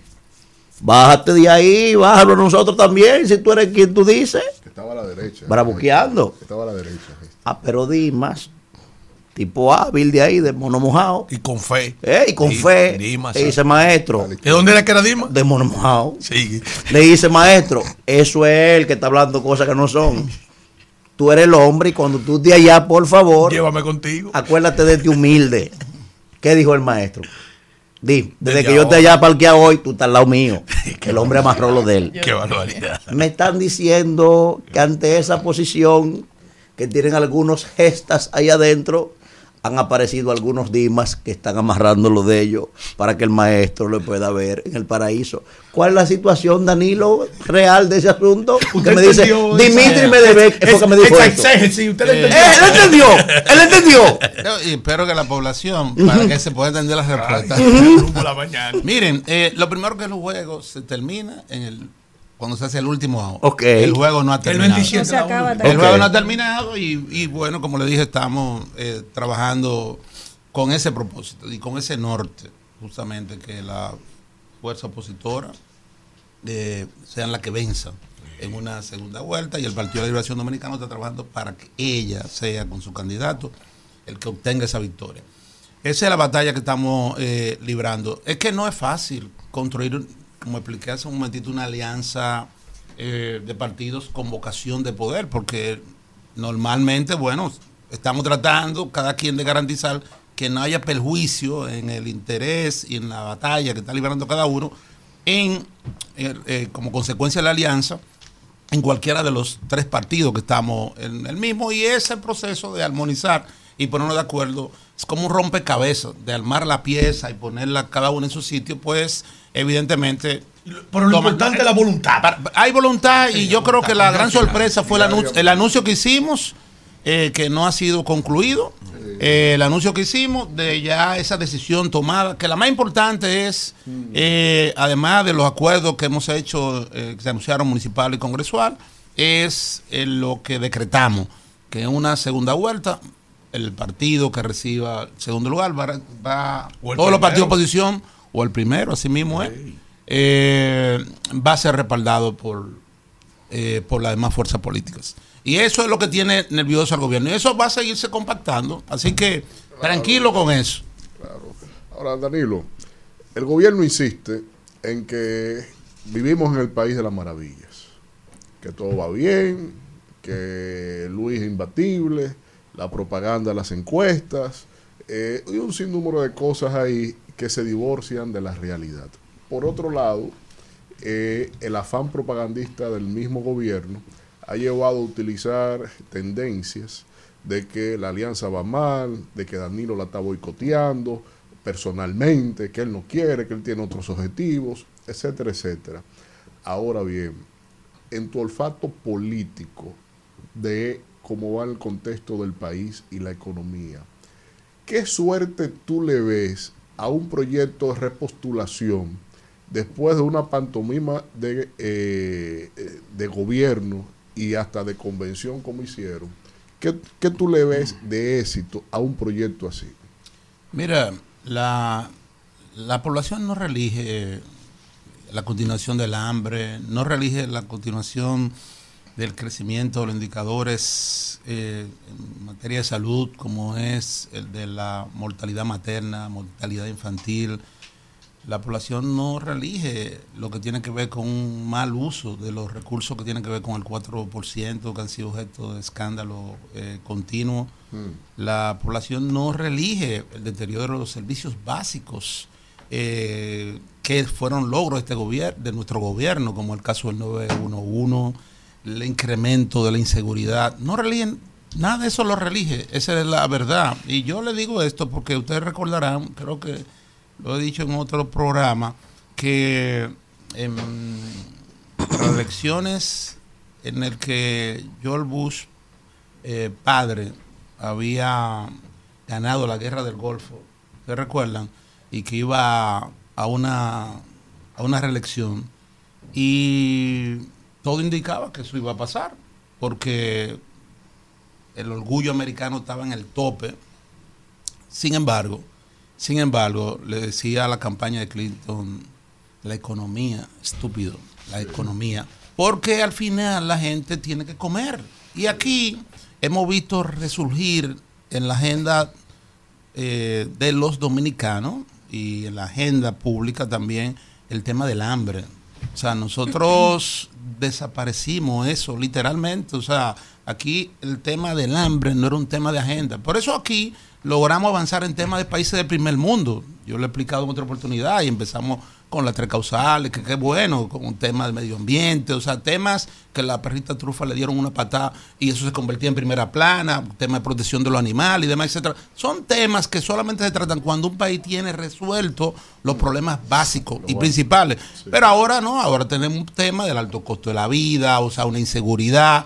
Hemos vuelto hacia atrás. Y entonces el momento de reflexión llega. O sea, ¿qué usted quiere reelegir? Esto que estamos viviendo, o usted Kimberly. quiere recuperar realmente en lo que era un país, un país estable, seguro, con una economía en verdad en el techo porque se puede decir bueno pero la economía se la macroeconomía se ha mantenido ciertamente pero que es una continuación de los éxitos. Lo único que se ha deteriorado es que no boronea o sea no llega a la gente no está llegando a la gente. Y aquí eh, como se dice La verdad es que, mi estimado, eh, yo quiero que usted me diga, que es algo que yo le pregunto siempre a todos los que vienen aquí de- del partido y también eh, de esa alianza, de los que componen esa alianza de rescate RD que más bien hay que rescatarla, porque muchos de los actores que incluso se han sentado en esa misma silla donde usted está, la han criticado. Incluso yo recuerdo que Bauta llegó a decir que allá en Hermanas Mirabal no era necesaria porque tenía muchos eh, buenos precandidatos y precandidatas. Y cuando se hace una alianza es en el país que hay que darle candidaturas, no es en China, ni es en Marte, ni es en Júpiter. Entonces, esa realidad que ustedes tienen de una alianza con desconfianza frente a la realidad que ha mostrado el PRM, que ha dado ejemplo de civismo, de unidad, que es un fenómeno que en el PRM, antiguo PRD, nunca se había dado. Una convención sin que sonara, aunque fuese el sonido de una galleta en un centro de votación, eso hay que resaltarlo, 3.876 precandidatos a regidores, vocales, directores y algunas alcaldías fueron a convención. Y hoy usted puede recorrer el territorio nacional. Yo soy de Pedro Brán y Pedro Brán es un sitio difícil. Y no hay un solo precandidato inconforme. Un candidato presidencial que fue y participó en esa convención y obtuvo el 90% de 1.026.042 votos en una convención interna. Eso no se había visto nunca ni en el país, pero tampoco se había visto en el PRM, ¿Y en cuál el antiguo cuál PRD. pregunta? Eso de pregunta, frente, Víctor, no eres el coordinador del espacio. Vamos, vamos. Eso de frente a esa alianza que necesita un rescate.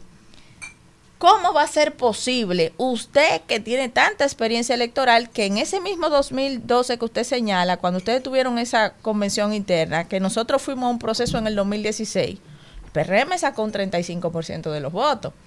Y ustedes se manifestó, lo que se manifestó en su convención interna, luego se manifestó en el proceso electoral. O sea, eh, se ve muy difícil que la oposición, aún unida, pueda ganarle a Luis Abinader y al PRM. Unidos, sí.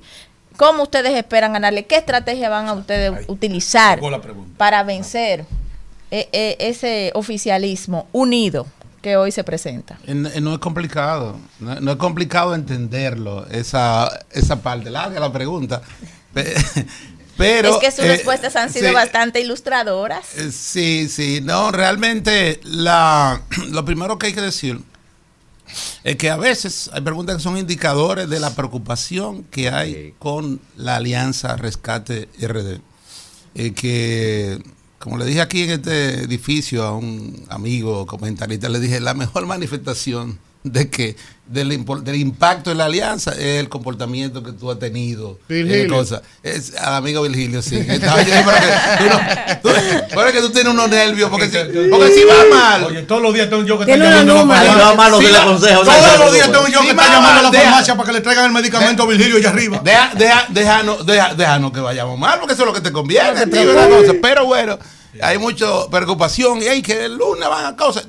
Ha habido un gran esfuerzo por tratar de desacreditar la Alianza Rescate RD, que como le dije es una, una realidad. Él, miren, lo primero hay que decir que Luis Abinader nunca ha tenido más del 50%, ni siquiera en el 2020 cuando ganó. Ustedes saben que la ola hizo posible que sucediera eso, la confusión de lo que pasó en febrero, eh, la suspensión de la elección, en fin, todo el tema de la Plaza de la Bandera, que después se ha visto bien que fue lo que pasó realmente. Eh, y, la, y quienes, todos los que conspiraron en ese propósito, pero nunca lo ha tenido, nunca lo ha tenido. Y ahora eh, no hay manera que lo tenga, porque la gente está pasando hambre, literalmente. O sea, ha habido un deterioro del campo. Que hay gente que se despierta o sea, nosotros 12 de haber, nosotros de, con- de- de tener resuelto que todo lo que consumíamos, lo producíamos, el 88% de lo que consumíamos. Usted vio que en la pandemia no hubo escasez. En toda la región había escasez en los supermercados, incluyendo en Estados Unidos, aquí, nada. Estábamos comiendo mucho mejor porque de hecho habían cosas que no se podía exportar y veíamos, ¿verdad? Las piñas que nunca habíamos visto, aguacate. O sea, eso fue lo que pasó como resultado de eso. Todo eso se ha ido a pique. Ahora mismo, menos del 60% de lo que consumimos, todos tenemos que importarlo. O sea, la gente lo que ha habido una degradación de la calidad de vida. ¿Cómo que van a reelegir eso? O sea, evidentemente que con una inversión de más de 8 mil millones, déjeme decirle que este gobierno lo que ha hecho inversión en publicidad para tratar de presentar una realidad que no es, es superior a lo que ha hecho, lo- óyeme, ocho años de gobierno de Danilo Medina. Ocho años de gobierno, ya a la fecha, y además llevan tres, pues, tres mil, seis mil y pico, vamos por ocho mil y pico. Con la discrecionalidad que tiene el presidente de usarlo. O sea, por encima de, casi Alfredo, no. de, de una cantidad de ministerios y direcciones generales para Sí, uso personal. Entonces nosotros decimos eso, claro que, eh, claro que eh, va a suceder lo que tiene que suceder porque Danilo. la gente no va a reelegir Ahora. el deterioro de su calidad de vida. Danilo, la entrevista empieza ahora. O sea, la segunda ronda, No, como en ¿cómo? pelota. Después de esta respuesta, Como en está- pelota. estamos cuadrados. Si usted sabe de béisbol, usted sabe que cuando el pitcher le enfrenta el line la primer- el primer turno. Ahora que empieza la Ahora es que empieza en el segundo turno es que viene el asunto. Vamos a ver. Santiago, el distrito, Santo Domingo Este, ¿Qué va a pasar con Víctor Fadula en Santiago? ¿Qué va a pasar con Domingo y Omar aquí? ¿Y qué es lo que pasa con Luis Alberto en Santo Domingo Este? Que está en Chival, la alianza, o sea, está bien. Anunciamos 60 sitios, bien, alianza en 60. Ahora, en los lugares neurálgicos, estratégicos, que es donde la gente va a terminar de convencerse, coño, la alianza va. Es abogado del diablo. ¿Qué es lo que pasa? ¿Qué es lo que tiene frenado ahí? Explícale a la gente que usted está en la mesa de negociación. Usted está en la mesa. Usted no me puede decir que no usted puede decir que no sabe. No, déjenme, decirle. eh, ¿Cuánta perversidad en esta No, perversidad. No, que le diga al país que está ansioso de saber. Como todo en la vida, siempre lo fácil es más rápido, ¿verdad? Y lo más complicado siempre lo más Se deja lo más, vuelta. Cuando lo uno va a más- hacer un examen. lo más difícil, pero la sensatez siempre debe imponerse en ese sentido. Pero es lo que más da brega, ¿ok? Es lo que más da brega. Lo bueno es que estamos en tiempo oportuno, eh, no de sobra, no extra, porque evidentemente estamos en el mes. Ahora, Danilo. que hay que tomar Díaz, decisión. A ti, a ti, yo, Danilo Díaz. ¿Cuál es tu opinión sobre esa plaza? ¿Qué tú quisieras? Santo tú, Domingo tú, Este, tú? Santiago, No, no, en eso Distrito creo. Nacional. Si fuera por Danilo Díaz la decisión, ¿qué No, se no, hace? la- Vamos. la- el espíritu de la alianza es justamente que se apoye al que tenga mayor capacidad de poderle ganar al, al gobierno, o sea, al candidato del gobierno. Ese es el espíritu. Y en ese espíritu es que tratamos de armar el rompe de cabeza. Tú dijiste una serie de plazas donde yo te digo a ti, concho, pero es que, es que ahí está muy claro quién es que, que a quién hay que apoyar en esa parte. Bueno, pero esto es una relación de dos, de tres, de tres. Porque ahí está también el Partido Revolucionario eh, Dominicano que juega su rol. O sea, Miguel está ahí eh, jugando su rol como tiene que jugarlo. Y, y entonces eso se dilata. Eh, pero, Pero se va a realizar. Pero, pero nosotros eh, confiamos eh, en que, claro, que nos pondremos de acuerdo Yo- inteligentemente en esa parte. Ustedes lo poco que relación- confían Es una ahí. relación. eh, En esa relación falta la relación de confianza. tres. Danilo, Danilo. con la rodilla pelada, Danilo. pero hay para que eso no se dé, Hay mucha- orándole al diablo a las 12 del día. Hay ¿eh? mucha gente, sí, orando. Sí, pero- al demonio a las 12 del día. eh, Dios Sí, al final sí, va, señor. va a eliminarnos Este a todos. pueblo no ¿Usted cree aguanta que la fuerza del pueblo va a retirar en Santo Domingo Este para apoyar a Luis Alberto? claro, porque el Ellos están cediendo. Eso es cuestión de números, eso es cuestión Eh, de Danilo. ¿Usted cree que Bueno, eso pero se- No, hay espérate, voluntad. deja lo que que le- sí, lo que sí digo que en el, en el, en el día de ayer, ustedes vieron que se hizo tendencia. Mm. Uno de los resultados de la convención fue no la elección del, alca- candidato a alcalde y la derrota de, de Manuel, sino que ya hay una seguridad de quién será el nuevo alcalde de Santo Domingo Este. Nadie tiene Danilo, duda. ¿cómo No, Luis, están? nuestro compañero Luis Alberto. Eso es así. Usted decía aquí hace un momento Can- con que alianza o sin alianza. dependiendo de Eh, febrero, Hay que blindarla, pero Luis, Luis Alberto está eh, sin duda Está alguna, bien, Luis Alberto. Y lo saben todos los que compiten. usted decía ya ahorita que en mayo va a pasar algo dependiendo de lo que pase en febrero. ¿Cómo están los números del PLD al día de hoy, su candidato? Que uno como que no lo siente mucho, uno no lo ve mucho. A ver, ¿cómo están al día de hoy esos números del Pero- pero PLD? ¿cómo que usted no lo ve mucho? No, Ustedes no- a ver, no es mi amigo. sofocado de la Y no se siente, a Pero ver, no se siente. Estaba en Nueva York, me parece, en. Estados Unidos en estos Oye, días. ¿Te parece? Una exitosa. Oye, hay que ver qué es lo que tú estás Tienen leyendo. que trabajar la comunicación entonces, que no está llegando, la, Ah, no, la información no está llegando. Marcheni sí, igual. Estamos compitiendo con, ¿verdad? Con, Con más de ocho mil 8 mil millones. Eso no es fácil. Eso es realmente un desafío grande. Pero eso no impide y que se pueda ocultar el éxito de lo que estamos realizando. En este caso, la campaña de, nuestro candidato y, y próximo presidente, compañero Robert Martínez. Eh, en Estados Unidos fue totalmente exitoso el recorrido que hizo por eh, tanto en Nueva York, sobre todo Ya llegó. encuentro con la comunidad. Sí, estaba supuesto a llegar en el día de ayer. Entiendo que ya, ya está aquí. Tiene agenda para hoy. Y, y lo que vemos es realmente un crecimiento de la candidatura. Yo he explicado en otras oportunidades que la candidatura que puede crecer y que ha venido creciendo es la de nuestro compañero Abel Martínez. ¿Por qué? Porque es la menor tasa de rechazo que hay, que existe. O sea, los candidatos que están compitiendo, eh, digamos, con posibilidades, ¿verdad? Ya son conocidos. ¿Qué puede ofrecer eh, Luis Abinader? ¿Qué puede ofrecer? O sea, más de lo mismo, y encima de lo mismo la gente dice, bueno, pero que esto es lo que me ha perjudicado a mí. Danilo. Entonces, Y Leonel ahora, el que el, el impacto que está teniendo en la, la juventud y en la mujer, el despertar de la esperanza, el- nuestro compañero Abel realmente es inocultable. Y por eso nosotros no tenemos duda, duda de que será el próximo Danilo, presidente. Danilo, eh, en esta mesa, yo no voy a señalar quién, porque no es ético, pues son mis compañeros. Eh, hubo gente Yo lo dije. que aseguró Yo lo dije. que Manuel Jiménez encabezaba las encuestas de Ah, Santo no, no Domingo fue- Este. no ah, pero que la encuesta fue ¿Cuál una fue? cosa. Aquí, No, no fui aquí. yo, no fui que yo. si no se unían, Manuel pasaba. No, no fui yo. Que, Eso no lo dije que- yo. que si uni- que si no se unían, Manuel pasaba. Yo sé que no. Oiga, ya empezaron a derrumbarse las encuestas. No le estoy restando credibilidad En esta mesa. a ¿cuál ninguna fue? mesa. a- digo, a ninguna encuesta. Es una, eh, Ahora, en esta mesa, en esta mesa, no me hagan decir el nombre. Sí, dígalo, porque Que decían porque aquí, en esta para, mesa, para acabar con las que encuestas. Manuel- que Manuel- Aquí nadie ha dicho eso. Yo que- lo reto a que usted diga cuál de los que están aquí No en me, esta mesa no sentados me provoque. eso. No, pero dígalo, irresponsable. El amigo de Dimitri Medvedev lo dijo aquí, pero acá. Eso no es Oh, oh, eso me lo dijo, él lo dijo aquí en esta mesa. Que el maestro tenía mejores números que todo. Pero por en, en encuesta sí era así. en encuesta era verdad eso. Eso es verdad. En ¿qué- encuesta. Pero por eso se pusieron a la encuesta en el eso, partido. por eso la Esa dirigencia, pregunta- por eso la dirigencia obligó a que saca allá de que en, Barahona. Ganó, Conclusión, Fran no- Sacachipa. No se pueden llevar A la era que encuesta La pregunta, la pregunta. No, esa conclusión, usted ve, ahí era que este señor quería Eh, llegar. esa es la conclusión. Es posible que República Dominicana transite ¿Y por qué usted se mueve tanto? por un fenómeno. Me pongo como el difunto Alberto Amengual, que me pongo nervioso. En paz descanse, eh, eh, sea usted el Ya. jurado.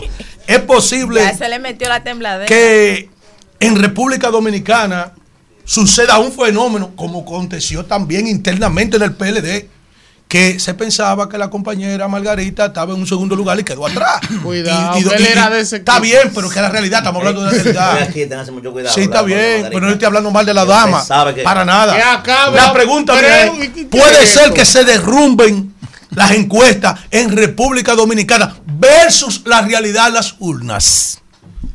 Eh, sin dudas, eh, porque hay que decir que uno de los de la estrategia de este gobierno ha sido construir una percepción y lo han hecho en cuentazo limpio, ¿de acuerdo? Nosotros ¿A qué lo han hecho? a en cuentazo limpio, o sea, Y el la- resultado del sí, millón el- del la- domingo.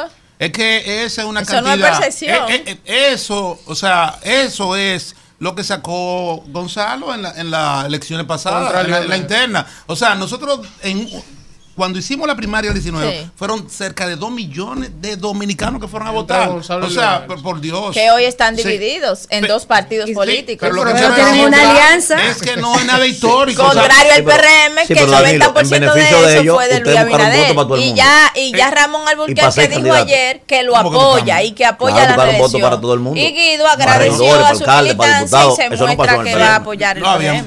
¿Cuántos candidatos? Pero tú dices aquí, le dijo, ¿cuántos candidatos había? 3.876. Regidores, ¿Eh? regidores. Regidores, regidores. o sea que Regidores. no, ahí habían buscando votos todo el mundo. Entonces, lo que quiero decir es que no se trata de un hecho trascendente. Las la percepción que se le ha querido construir, el relato, justamente para tratar de evitar el efecto que está teniendo el anuncio de la Alianza Rescate RD que se hizo, es de que se van en, en primera vuelta, porque saben que en una segunda vuelta inevitable van a ser derrotados están conscientes de eso y su preocupación es crear, hacernos crear a los dominicanos y dominicanas que lo que no eh, podían tener en el proceso de elecciones del 20, eh, que nunca tuvieron si no fuese Dios por la ola, ahora lo tienen como resultado de un gobierno que ha sido un gobierno que ha perjudicado la vida de los dominicanos. Entonces, ese es un esfuerzo que se está haciendo. Y hay mucha complicidad Mi en esa parte. Mucha complicidad. Ustedes deberán recordar eh, la, la entrevista que hizo eh, nuestro compañero y, y amigo Francisco Javier, justamente desmontando una de las firmas que de, de un prestigio, digamos, de tradición aquí, sin embargo, ha penetrado, o sea, estos 8 mil millones han penetrado, tuve en muchas de las mediciones, que a veces al margen de quienes la auspician incluso, porque, eh, bueno, son firmes cuotadoras, y que hay gente que trabaja en el campo y todo ese asunto. Eh, esta gente no están perdiendo estimado. tiempo en querer presentar una percepción que está alejada Mi de la estimado. realidad y que sin lugar a duda le va a pasar como a Manuel Jiménez. Pero Danilo. esa misma Como a Manuel Jiménez. eran las que daban ganador al PLD en aquellos procesos de antaño y que eran las encuestas que ustedes promovían y usaban. Entonces antes esas encuestas sí estaban bien y eran acertadas y hoy no. Porque nosotros no lo ¿Qué utilizamos, cambió? no lo, porque nosotros no lo utilizábamos con ese propósito. Que la, la última, la Danilo, última. Danilo, no hay comida más agradable sobre la tierra Qué barbaridad. que unos domplines. Ay, sí. Lo mejor, Ahogado en queso, lo mejor guisado con pica pica. Y el bacalao guisado con coco. Tú eres, Oye, tú eres de San Pedro. Danilo, Yo, yo, yo, Danilo, mi comida favorita es el domplín. Danilo, he comido domplín hasta, hasta con gato. Rico, eh. Oye, está con gato guisado. Eso se come con lo que sea. peloteros lo que comíamos ahí. Ahora, Sí, pero con gato no. nunca he visto con lo que eso se come con lo que sea. No, usted que vive de... Oye bien, he comido domplines con de todo. Ahora, Danilo, nunca he visto domplines con domplines acompañados. Oye bien, de añuga. espérate, eso no se liga. Abel fue a San Juan de la Maguana, Qué. Es malo. uno domplines en su buena, Es malo. con Lenin de la Esa Rosa. fue la llamada que recibí. Y viene el hombre y se para y dice, déjame acompañar estos domplines. Fuágata y le echa harina, y le echa harina de trigo también arriba los domplines. Dice, aquí va un candidato a Ya senador. habíamos terminado la entrevista. No, espérate, falto yo, mi amor, estoy aquí. Cuando yo, más ¿Eh? Danilo no pudiera. Espérate, espérate. Danilo, ese chiquito de San Juan se ha convertido ahí en San Juan de la Maguana en el desiderio área de eso ahí. Oye bien, no di que senador, no.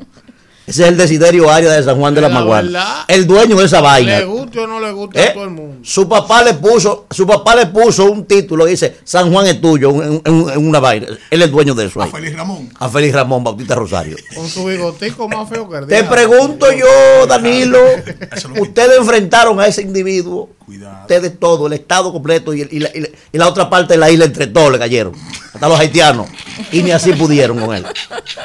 Van ustedes a presentar un candidato a senador ahora, A razón otra vez para dañar la alianza ustedes ahí, Sacó más Danilo. votos que lo votaste. ¿Eh? Si ¿A ustedes saben que, si ustedes saben que ese hombre es hijo de Leonel, que ustedes van a afectar la alianza, van a presentarle Él otro no no es no es dile, es hijo de él. Putativo, putativo. Vamos a ver. Espérate. ¿Cuál es la lógica de ¿Cuál es la lógica de esa vaina, Danilo? Explícamela. Vamos a ver. De, de mezclar Don Blin con Don Blin. Ay. Pero La no alianza con de Espérese, yo te pregunto, Danilo, que, que el hombre que está metido ahí en la negociación. Eso no. Danilo. Eso sí te gusta a ti, mírala cómo se ríe. No, no, está gozando aquí.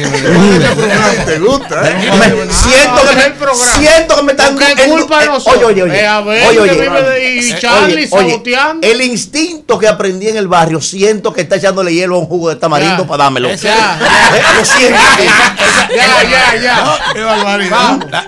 Eh, es una pregunta que tiene el propósito de debilitar. El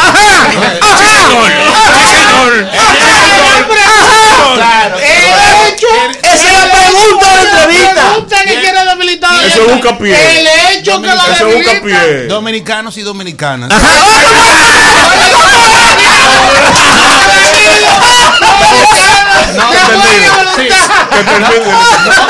No se dejen confundir. Bueno, regresamos en este rumbo de la mañana y vamos a continuar con el comentario de Kimberly Taveras.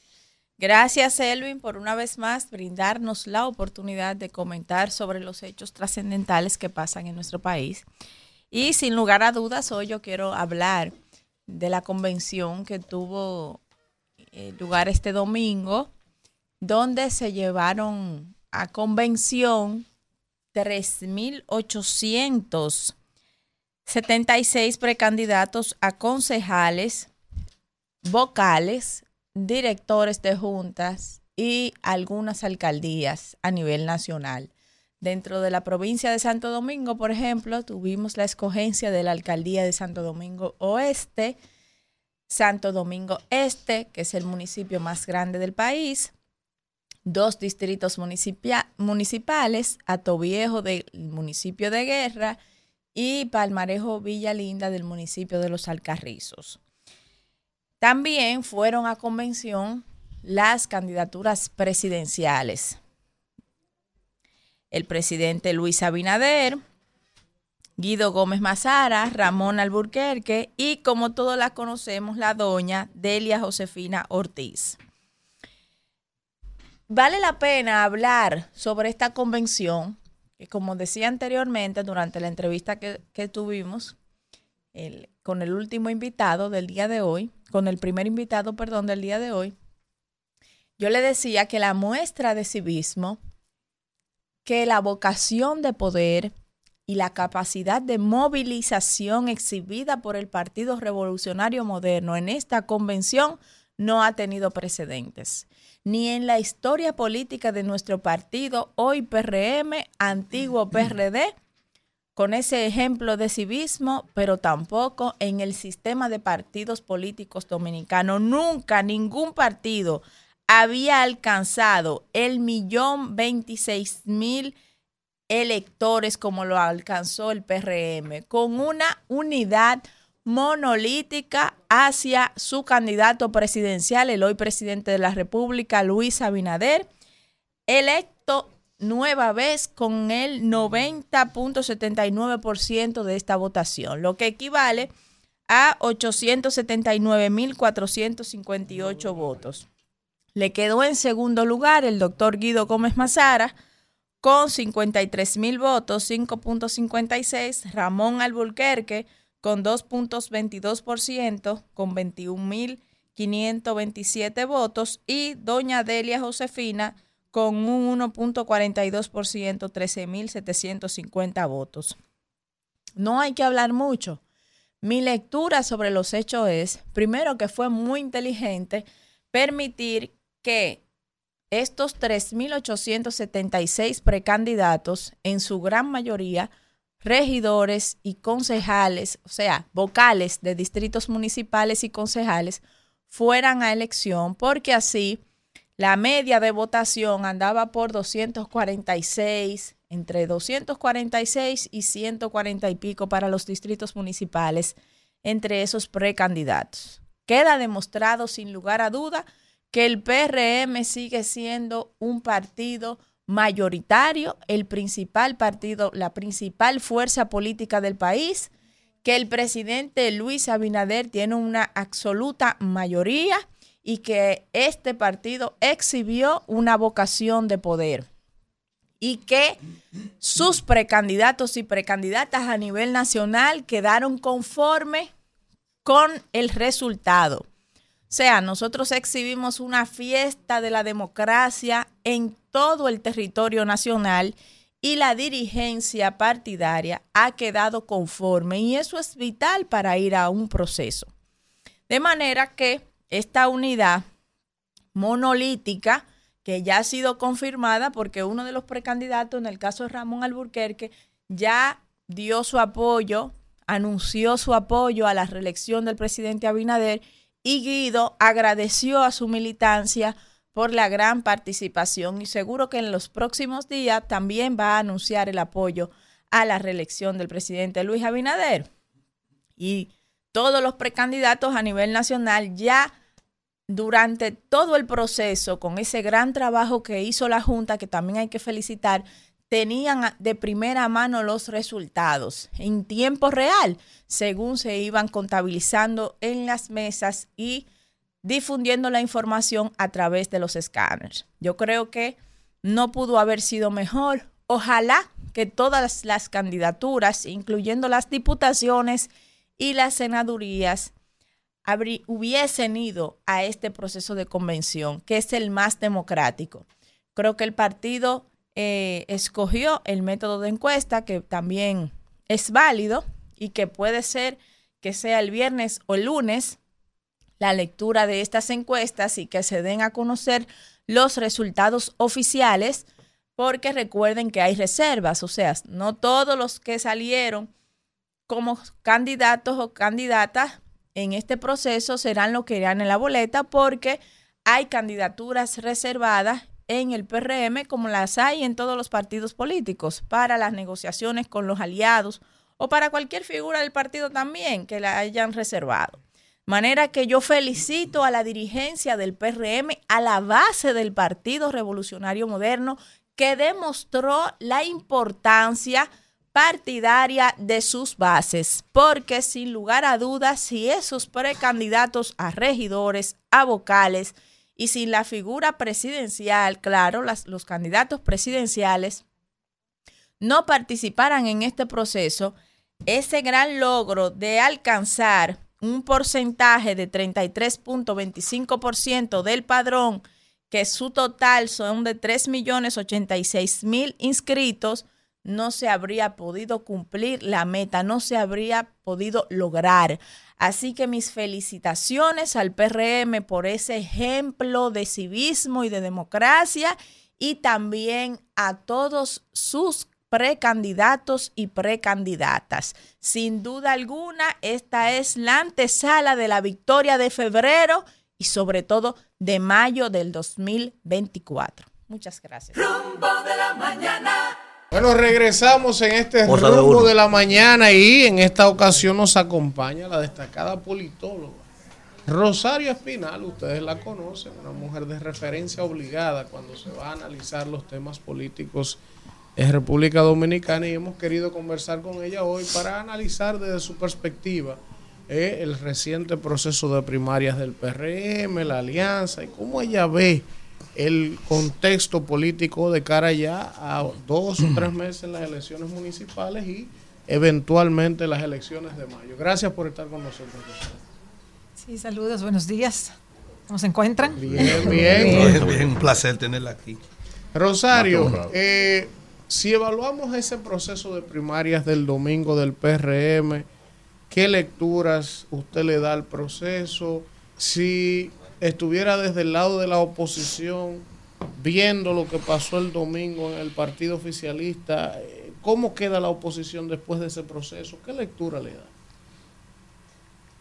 Bueno, el, PRD alcanzó sus, el, per- perdón, el PRM alcanzó sus objetivos y uno en la política eh, tiene que partir de ver, bueno, cuáles eran los objetivos del partido X, en este caso PRM, al hacer una actividad, cual sea la actividad. Entonces, en el caso de eh, estas primarias, el PRM alcanzó lo que se proponía. ¿Qué se proponía? Se proponía que Luis Abinader ganara con una clarísima eh, mayoría como tal cual lo logró. Parece que habían dos alcaldías eh, que no querían repetición, porque nada más llevan de 158 dos alcaldías a elecciones primarias y ahí perdieron los incumbentes. Eh, entonces, bueno, pues es, es extraño que solo dos de 158. Eh, y eh, llevaron a primarias los puestos, digamos, de abajo, donde hay muchas posiciones electivas, que si cada uno de los aspirantes a esos puestos de regidores o vocales llevaba 100, 200 personas, pues ya eh, se empujaba mucha gente a votar porque eh, el PRM necesitaba mostrar que un gran segmento eh, de, de su, de su padrón o de la población, pero de su padrón porque eran cerradas, pues votara. Entonces el mecanismo para lo, un mecanismo para lograr eso era indiscutiblemente llevar a las primarias muchas posiciones. Y estas, y estas son las muchas posiciones comparadas con 32 senadurías eh, o con 178 eh, Diputaciones. de, de- de geográficas, porque hay un poquito más, son 190, pero eso incluye el exterior y las nacionales. Entonces, la estrategia eh, eh, fue diseñada precisamente para eso y el PRM logró sus objetivos. Quien no lo ve así, entonces, bueno, pues Claro, claro, eh, son eh, eh, eh, no está viendo lo que está ocurriendo. Claro. El, el PRM logró sus objetivos y el PRM ha logrado un objetivo que, eh, eh, digamos, rompe con lo que es la tradición PRDista. La tradición PRDista, para los que recuerdan la historia política, eh, se caracterizó, incluso hasta, hasta no hace mucho, digamos, por las luchas, de, las llamadas luchas de tendencias. En, en, en, en el periodo 1978-86 fue la lucha entre Antonio Guzmán, Jorge Blanco, Magluta, Peña Gómez a veces era árbitro, a veces era parte del conflicto. O sea, ellos, se esas tendencias se disputaban. El control del partido y el acceso a la candidatura presidencial. Luego, cuando termina el gobierno de Hipólito Mejía, se reproduce, porque viene el conflicto entre Hipólito Mejía y Miguel Vargas. Entonces, digamos que hasta el 2013, cuando se da la división ya, que, que, que Hipólito se va del PRD y, y la mayoría de la dirigencia se va del PRD para formar el PRM, no hace tanto, del 2013. Entonces, eh, tenemos que hay una historia de luchas de tendencia y de división. Cuando el PRM se forma ya para el 2014, en ese momento había una inquietud al que, a, las personas que le dan seguimiento a la política dominicana. Bueno, logra el PRM superar esta historia de luchas de tendencias, porque todo el mundo sabía que ahí estaba Hipólito que quería volver a la presidencia y estaba Luis Abinader que quería llegar a la presidencia. Bueno, ¿qué iba a pasar con esas dos figuras? Ellos han logrado armonizarse. Eh, en el 2015, en las primarias del 2015, Abinader derrotó a Hipólito. Hipólito acató la derrota. Eh, esa fue la primera señal de que podía haber unidad en el PRM. En las primarias del 2019, y, eh, Abinader vuelve y derrota a Hipólito Mejía. Hipólito acata los resultados. Eh, y ahora, el domingo pasado, ya Hipólito no fue precandidato y endosó, incluso estuvo presente ya después en la noche en, en- en- en el acto del partido cuando ya eh, se formaliza el triunfo de, de Abinader. O sea que las, digamos, esas dos facciones que pudieron haberse enfrentado en el PRM se han acoplado y eso significa que hay una unidad en la cúpula partidaria. Y la unidad en la cúpula partidaria es muy importante porque envía toda una señal para abajo eh, del partido. No quiere decir que no habrán conflictos cuando anuncien lo de las encuestas y, y lo de todo, o sea, todos los otros mecanismos que faltan, porque ahí están, ahí se van a asignar las principales posiciones. Entonces, puede ser que en alguno que otro lugar sí surjan conflictos, si alguien se vaya o si no lo logran reacomodar en otro cargo. Eh, pero cuando hay una unidad en la cúpula, es, es más difícil que se produzcan divisiones y conflictos muy serios hacia abajo. Rosario, hablando de unidad, su valoración o su análisis como politóloga de la Alianza Rescate RD de cara al proceso de 2024. Bueno, es que eso está como ni contigo ni sin ti.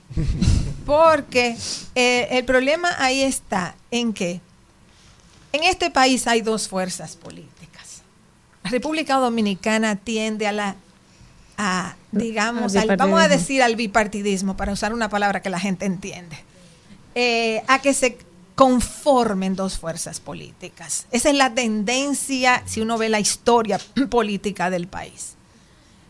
Hay momentos en que una organización, por ejemplo, el PLD gobernó 16 años consecutivos, casi como un partido dominante, digamos, pero existía siempre, digamos, el PRD, luego PRM eh, eh, de oposición. Entonces, aquí hay dos fuerzas políticas. Está el PRMismo por un lado y está el PLDismo por el otro. Y cuando digo PLDismo, estoy sumando PLD, Fuerza del Pueblo. O sea, ese es el PLDismo. Eh, mientras ellos estén divididos, estarán favoreciendo al PRM. Es lo mismo que la división del reformista favoreció al PLD, la división del PRD favoreció al, al PLD. El PLD gobernó 16 años porque tenía unidad eh, partidaria, porque había estabilidad económica y porque la oposición, reformismo por un lado, PRD por el otro, se dividían. Esas son las tres variables que explican por qué el PLD gobernó 16 años. Entonces, esas mismas, esos mismos factores están operando ahora, igualito, a favor del PRM. Incluyendo la estabilidad económica. Claro, aquí hay estabilidad económica. La pandemia trajo inflación, es cierto. El PLD nos, no, no, bueno, el PLD tuvo un periodo inflacionario, sobre todo alrededor de la crisis financiera, pero eh, la pandemia y la guerra en Ucrania ha traído mayor ni- nivel de inflación que lo normal aquí, pero ya la han bajado. Pero esa inflación se queda. O sea, se- no, es que no es que se vuelven a los precios pre pandemia, sino que se controla el proceso de aumento de precios. O sea, ha habido inflación, pero en general eh, el país ha estado en relativa estabilidad eh, macroeconómica. Entonces, eso es fundamental para un gobierno mantenerse en el poder. Eh, los dominicanos tienden hacia la estabilidad política. Este no es un país con fuertes, eh, digamos, conflictos internos, con fuerzas organizadas para desafiar el Estado. Este es un país sumamente estable en esta región donde hay poca estabilidad. Entonces, eso favorece que los gobiernos puedan reelegirse, a menos que ocurra un grave problema, como le pasó a Hipólito con la crisis bancaria del 2003-2004. Entonces, eh, dada, dada esa conjunción de factores, unidad en la cúpula partidaria del PRM, división de la oposición y relativa estabilidad económica. Cuando yo digo eso, no estoy diciendo todos los dominicanos son ricos ni están felices de contentos con los salarios que tienen. No, no, no. Me refiero que hay control de la variable, por ejemplo, valor del peso, eh, hay, hay, control de la inflación, si subió por factores externos, pero la han estado bajando. O sea, ese, esa es la macroeconomía, esas variables. El crecimiento es menor, pero no es que el pa país ha dejado de crecer, no está creciendo tanto y ese es un desafío económico. Eh, pero hay una cierta estabilidad económica, aunque haya disgusto por la inflación. Entonces, eh, eh, yo, yo escribí hace varios meses un artículo que titulé Lo que ayudó al PLD ayuda ahora al PRM, porque son esas tres variables igualitas las que están operando ahora a favor del PRM volviendo a lo que decía antes, aquí hay dos fuerzas políticas en el país. El PRMismo, por un lado, que es que reemplazó al PRD, al PRDismo. Es lo mismo, pero eh, tiene un nuevo nombre eh, y están tratando de adoptar algunas otras conductas diferentes, como ya expliqué. Y por otro lado, el PLDismo, que dio cátedra de unidad partidaria en este país eh, por un buen tiempo, hasta que al final pudo más el caudillismo que la racionalidad política. Y ellos están entrampados en esa situación ahora mismo. Lo de la alianza que me preguntaban, el problema con la alianza anunciada es que es una alianza eh, un poco forzada porque tenían que anunciar algo. ¿Por qué?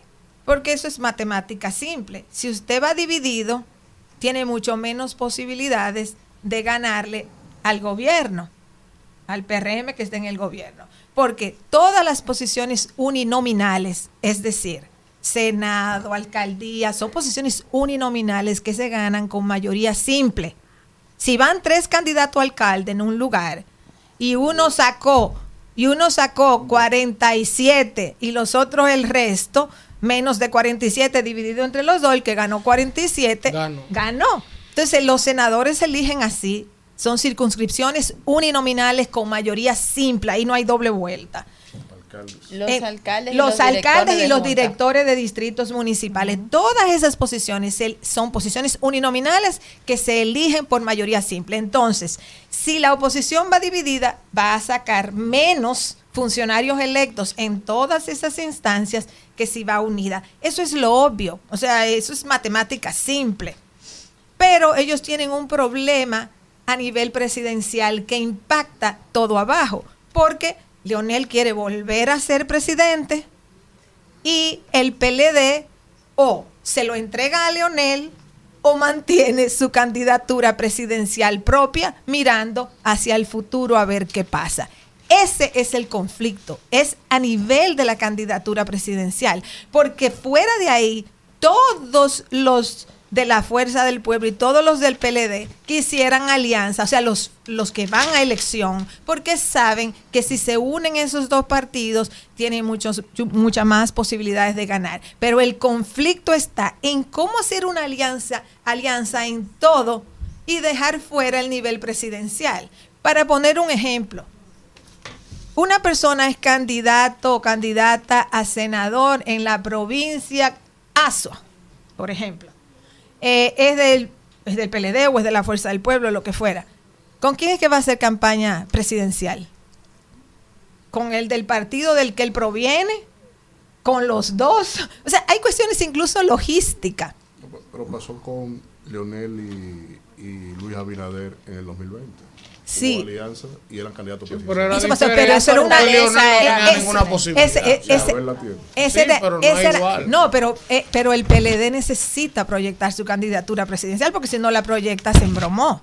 Entonces, la alianza de Leonel con el PRM en el 2020 era la alianza de un partido pequeñito, aunque tuviese un expresidente, y, y no eran las mayorías de los puestos que ocupaba la gente de la Fuerza del Pueblo en ese caso. Entonces, eh, eh, el dilema está ahí. El dilema está en que ni Leonel va a, renunciar a su candidatura, parece ser, no va a renunciar a su candidatura presidencial, ni el PLD parece ser que vaya a renunciar a su candidatura presidencial. Dada esa situación, se le complica muchísimo el, el, el El llevar, escenario. el hacer alianzas, porque incluso al final, eh, ¿a qué partido le toca qué? ¿Y en base a qué?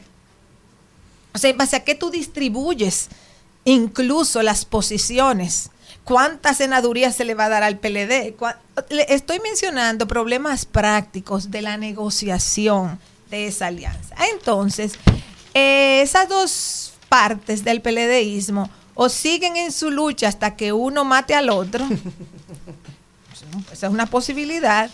Y si uno mata al otro, el que, el, el- el que sobrevivió en la lucha, eh, se quedó con todo, o los dos en el tiempo decaen y se deterioran, también es una posibilidad. Yo no sé, no, yo no sé lo que va a pasar, va a depender de la tosudez de, de- de todos ellos eh, o de la cúpula de ambos partidos. Pero con eh, eh, toda esa argumentación de la segunda vuelta, eso es el bálsamo que se pasan para llegar hasta las elecciones. Rosario, yo he dicho Bueno. que en política no hay que amarse. Política dos personas pueden ser enemigos perfectamente y hacer una alianza. Lo importante es que sus intereses coincidan en una coyuntura determinada. Ahora, esta alianza tiene dos elementos que son trascendentales. Primero, que parte de una desconfianza. O sea, es el escenario que los ha obligado, pero desconfianza se tiene, ¿verdad? Y el segundo elemento es como comparten un nicho común, tienen el riesgo de que si uno de los dos llega al poder, pueda absorber al otro. Sobre todo Leonel, ¿verdad? Pudiera absorber al PLDismo que queda todavía ahí. Partiendo de lo que pudiera pasar primero en febrero, sobre todo si el PLD coge más alcaldes en esa alianza, se pudiera romper esa alianza de cara a la presidencial con argumentos de febrero. Tú dices romper en el Que el sentido PLD de que diga, bueno, nosotros quedamos arriba por encima de ustedes, demostramos que la fuerza la tenemos nosotros. El candidato que hay que apoyar es al de nosotros, si no, no, no vamos a hacer alianza, alianza con ustedes de ninguna segunda vuelta ni de nada. O sea, pudieran cambiar los argumentos de gente que está ahí, por ejemplo, Danilo Medina. No solamente es el tema de preservar el partido. Hoy lo único que tiene Danilo es ese partido para, para conservar su liderazgo. Es decir, bueno, si este hombre se hace presidente, este hombre va a desaparecer al PLD. Yo prefiero mejor que Luis se quede ahí antes de que él desaparezca al PLD y vamos a quedarnos con los alcaldes que sacamos y los regidores que sacamos. Eso se puede dar también, después de febrero. Miren, de hoy, desde hoy hasta el último día en que sea posible inscribir candidatos en la Junta Central Electoral, cualquier cosa puede pasar. Yo no te puedo predecir lo que va a pasar, no, porque son escenarios. Sea, tú puedes un, juego de posibilidades, pero yo, yo no sé lo que va a pasar. Quizás ni ellos mismos saben todavía todo lo que van a poder negociar y lo que no van a poder negociar. Eh, pero repito lo que dije, esos dos partidos son contrincantes. O sea, ellos son el peledeísmo y tienen la misma base electoral, pero son contrincantes porque se dividieron. Entonces ellos están tratando de ver cómo armonizan una alianza, porque saben que matemáticamente, si no hay alianza, muchos de sus candidatos, porque a nivel presidencial, Leonel piensa que él le va, que él va a superar a Abel. Eso, yo creo que eso está bastante claro, que él piensa eso. Y que probablemente quizás pase porque Leonel es una marca política, presidencial conocida. Entonces es normal eh, que, que- que eso pudiera ocurrir. Ahora, el punto está en que el trayecto para armonizar las alianzas. Ustedes saben muy bien que en el PLD y en la Fuerza del Pueblo hay voces de sí, alianza, alianza, alianza, y otras no, no, no, porque hay impacto de las dos cosas. O sea, si se hace alianza, cuán grande es la alianza, hasta dónde la hacen.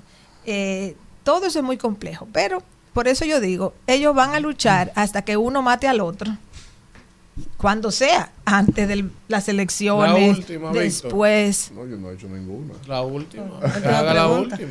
Doctora, eh, no quisiera quedarme con la conclusión de que todo está sobre rieles para Luis Abinader en medio de este contexto, sobre todo por la experiencia de las últimas elecciones post-pandémicas, en donde se le ha hecho difícil al oficialismo mantenerse.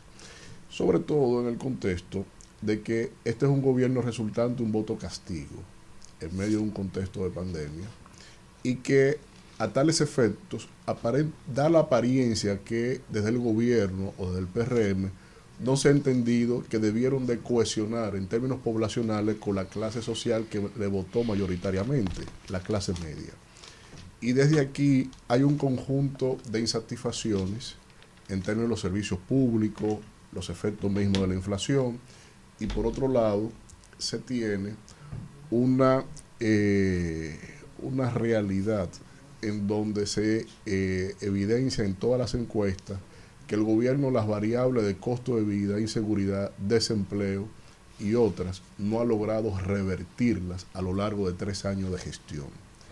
¿De qué manera puede repostularse en éxito un político en ejercicio de la presidencia sin haber cohesionado con una con clases sociales más allá de los popis como se le señala y sin haber dado a entender a las colectividades que ha trabajado para las colectividades más allá de eh, las políticas en términos populistas y sobre todo de ayudas no condicionadas a las ayudas sociales. Mira, en política no se puede asumir que nadie va en coche. O sea, si, si yo di esa impresión, no, nadie va en coche. La política está llena de incertidumbres hasta el último día en unas elecciones. tiene las tres variables garantizadas. Pero, el, pero lo más que tú puedes hacer es mirar las variables que impactan en un proceso electoral.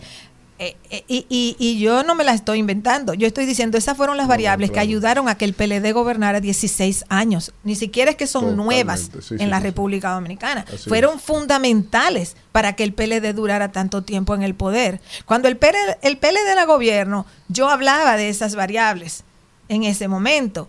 Eh, y mucha gente no las creía porque mucha gente decía, no, es fraude, es no sé cuánto. Y yo decía, no, es que hay variables que sustentan esto. Entonces, esas mismitas variables están ahora, pero del lado del PRM. ¿Quiere decir eso que el PRM no enfrenta problemas? No. Claro que el PRM enfrenta problemas. Claro que sí. El, eh, por ejemplo, el PRM ganó unas elecciones en una pandemia donde hubo una abstención de 45%, inusual, porque aquí la abstención anda por el 30%. O sea, un 15% del electorado no fue a votar, un 15% más que lo normal, no fue a votar en el 2020. ¿Y si ese electorado va a votar?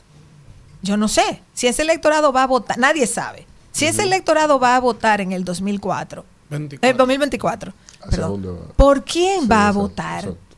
¿Por quién? No sabemos. Las encuestas tratan de captar el electorado entero cuando hacen sus proyecciones y sus porcentajes. Ellos no están, no están excluyendo ese 15%, claro está. Pero ese es un imponderable que no sabemos hacia dónde va. El gobierno mantiene, pienso yo, su apoyo dentro de los sectores que lo llevaron al poder.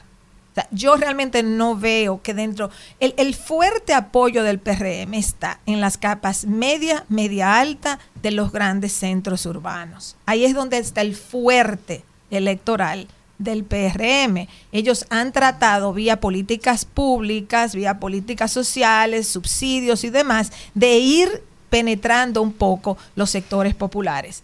Pero no es fácil en esta coyuntura, porque como esta coyuntura ha sido de inflación, aunque tú le des un subsidio o se lo hayas aumentado, en los sectores populares se siente muchísimo la inflación porque tienen menos espacio para acomodarse a una subida de precios. Delincuencia, costo de vida, electricidad, la servicios públicos. La clase media, ¿usted entiende que eso lo ha servido el PRM?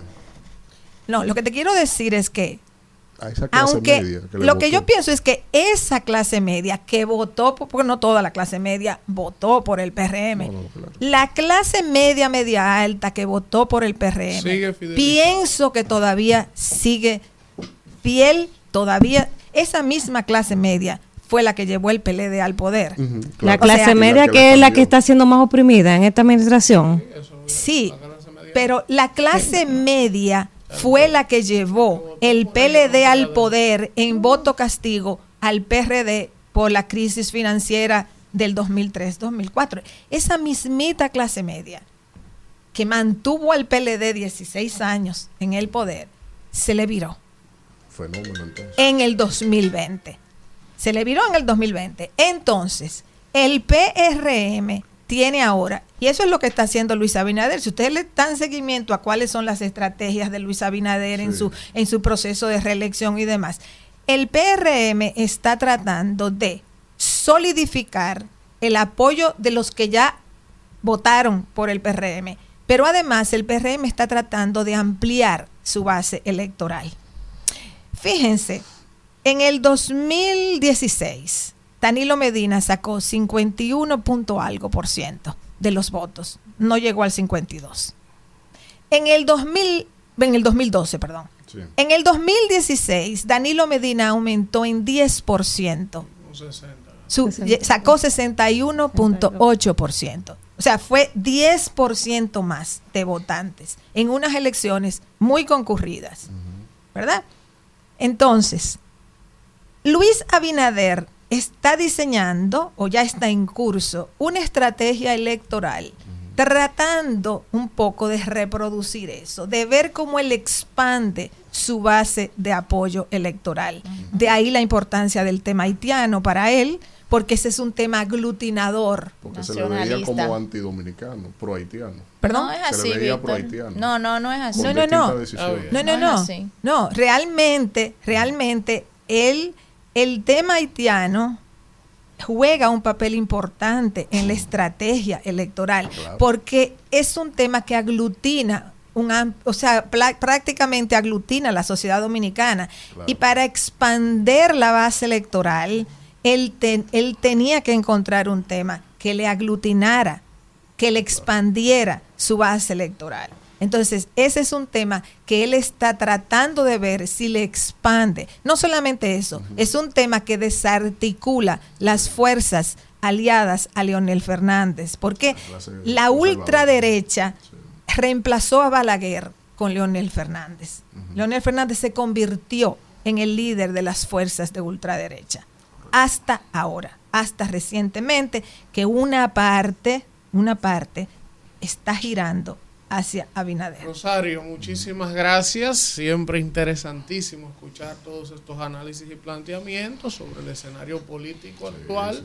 Y siempre es importante. A ustedes vamos a un contacto y regresamos con más del rumbo de la mañana. Rumbo de la mañana. 10, 11 minutos de la mañana y vamos con el cerrador de este espacio, el Ay, ay, señor ay. Alfredo de la Cruz. Gracias, gracias dominicanos, dominicanas. Gracias por el favor de su sintonía. Saludo a mi hermano Vianney, Marcelino, que está por ahí, siempre viene. Eh, miren, usted sabe que en el día de ayer fue, fue tendencia en un momento eh, que en un programa de esta hermana cadena de emisoras llamó Esteban Rosario, que le dijo de que un empresario estaba dispuesto a apostar mil millones de pesos que Luis Abinader gana las elecciones, se reelige. Lo primero es que, como decía Jovino, eh, eh, eso es un dislate. Aquí no hay en este país, nadie tiene los timbales. En otros lugares le llaman cojones para apostar mil millones de pesos a nada aquí. ¿eh? porque yo he tenido que desmontar mucho mito. Eh, en estos días escuché también de que, que un artista ahí le dieron 70 millones de contratos y no aparece el cheque del Bank of America o del Chase Bank de Estados Unidos. Incluso otro urbano lo desmintió. ¿Entienden? Porque aquí se le vive llenando a una sociedad que está en un cuarto curso la, la cabeza de disparate. Que cualquiera que lanza cualquier sandez, la gente le da valor a eso. Yo quiero decirle a Esteban Rosario que al igual como yo le dije al amigo José Lalu que yo me retiraba, cuando lo dijo allá arriba, yo le vuelvo a decir aquí abajo Esteban Rosario, que quizás aquí no hay gente que tenga el valor y los timbales de apostar mil millones de pesos, pero sí 10 millones de pesos y ya hay una, hay una experiencia, como fue la de Karim Abunabá, que se puso a desafiar a Guido y Guido lo esperó con una, con una caja ah, debajo de una mata que llegara con los 10 millones de pesos, cuando Karim Abunabá decía que Gonzalo Castillo derrotaba a Leonel Fernández en la interna del 19.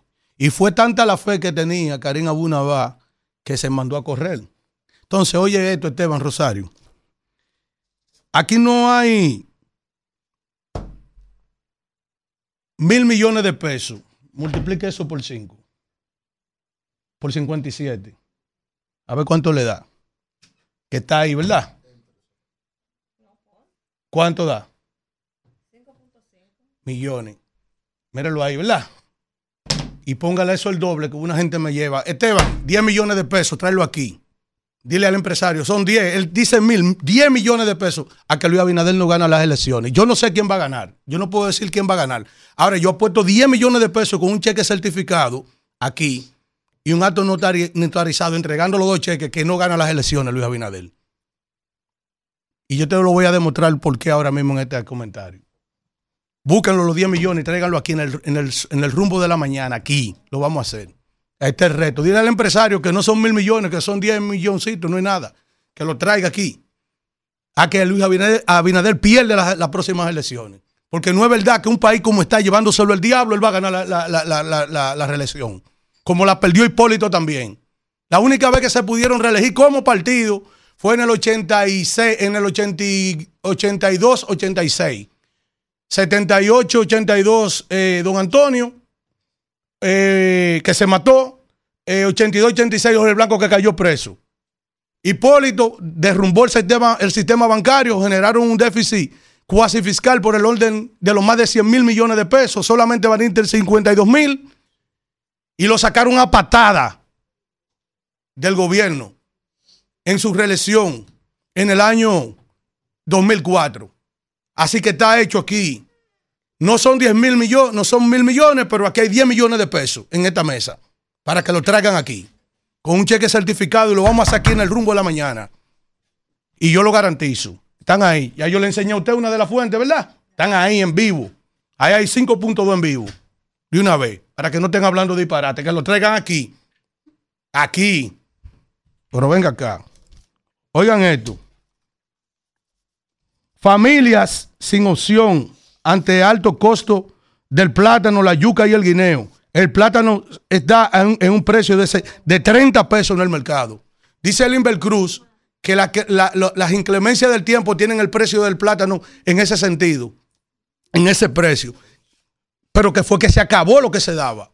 Incluso la resistencia que tiene la economía de la República Dominicana, que resistió tres años de este mal gobierno, es comiéndose que ha estado el pueblo y los empresarios resistiendo. Tres años de este trapo gobierno, de este desastre que dijo Marino Zapete, no yo, que le pensionaron a la mujer con 196, que esto era un trapo gobierno. Y se lo voy a seguir demostrando. En agosto se refleja un déficit fiscal descendente en 21.668 millones de pesos. Cuando usted ve los ingresos, que fueron apenas 67.583 millones, los gastos del gobierno ascienden a 89.252. Cuando usted hace así y resta en simple matemática, en simple matemática, esas dos cifras que están ahí, 89 mil que se gastaron, 252 menos 67.583 que fueron que entraron. Hay un déficit nada más en agosto de 21 mil millones de pesos en las recaudaciones porque están explotando, eh, eh, la economía está explotada, no hay un peso. Este país está desgranado. No di que desgranado, no, desgranado está el país. Hoy me van a decir a mí que, va a aparecer un carajo, di que, que apuesta mil millones a que esta vaina sigue. Anoche estaban quemando gomas otra vez porque siguen las tandas de apagones. Ya pasó las elecciones, tenemos el problema de Haití, eh, se estaba inundando Nueva York, pero la realidad sigue aquí en República Dominicana porque como usted podrá ver cómo están los precios de la canasta familiar por las nubes, los, plá- los plátanos a 30 pesos, un déficit de 21.668, no puede esconder tampoco la pérdida del sector energético que titula uno de los principales periódicos que ha aumentado ahora un 13.9 la pérdida. Es decir, nosotros que para el año pasado buscamos, o este año tenemos proyectado buscar 1.500 millones de dólares para el subsidio, que eso había desaparecido, que apenas pagábamos 500 millones de dólares. Ahora nos están diciendo aquí que de 2.870.256 clientes, apenas 2.361.415 están pagando. Tenemos un déficit del 17%. 508.000 personas no están pagando. Esa era una cifra, ese era un caso superado en República Dominicana porque se le viabilizaron las condiciones de darle circuito 24 horas y la gente iba a pagar su luz. Pero ese es solo un indicador de la pérdida, la cobranza. Pero lo que se está perdiendo por el deterioro de las redes, la falta de contadores, la falta de, transformadores, la falta de todo eso es mucho mayor. Hoy en el desorden que estamos metiendo este país, el metro se abrió una puerta ayer, por poco, se, por poco pasa una tragedia superior a la que aconteció el día que lo chocaron el metro. Oye, ¿qué tal? Y- y- hoy, hoy, hoy, hoy está cerrado. Oye, oye, oye el desorden que tienen estos tipos en este país. Di que para decir que un baboso por ahí diga que, di que, que, que él apuesta mil millones. Aquí no hay quien tenga los timbales en este país para apostar mil millones a nada. Y menos a eso, a que esta vaina se relige. Y digo vaina es por todo lo que está atravesando mi país. No por otra cosa. Entonces, dice José Manuel Vicente, Jochi Vicente, dice en el día de hoy que Hacienda avanza, el país avanza con indicadores del Banco Mundial. Y oiga lo que le expresa. Dice aquí el ministro de Hacienda, Jochi Vicente, informó ayer que en los últimos tres años el país ha mejorado seis indicadores según el Banco Mundial. El control de la corrupción, mentira. Porque Emilio Galván te desmiente. ¿Cuál control de la, de la corrupción? Plutarco Arias, que fue el ministro de Salud Pública, te desmiente. Carlos Bonilla te desmiente con todas las diabluras que ha hecho, tanto en el ministerio como también con el, solar del canódromo. Que en algún momento eso también tendrá una respuesta, aunque sea después del 24, cuando venga otra justicia, que no tendrá el apellido de independiente, pero será la justicia de ese momento.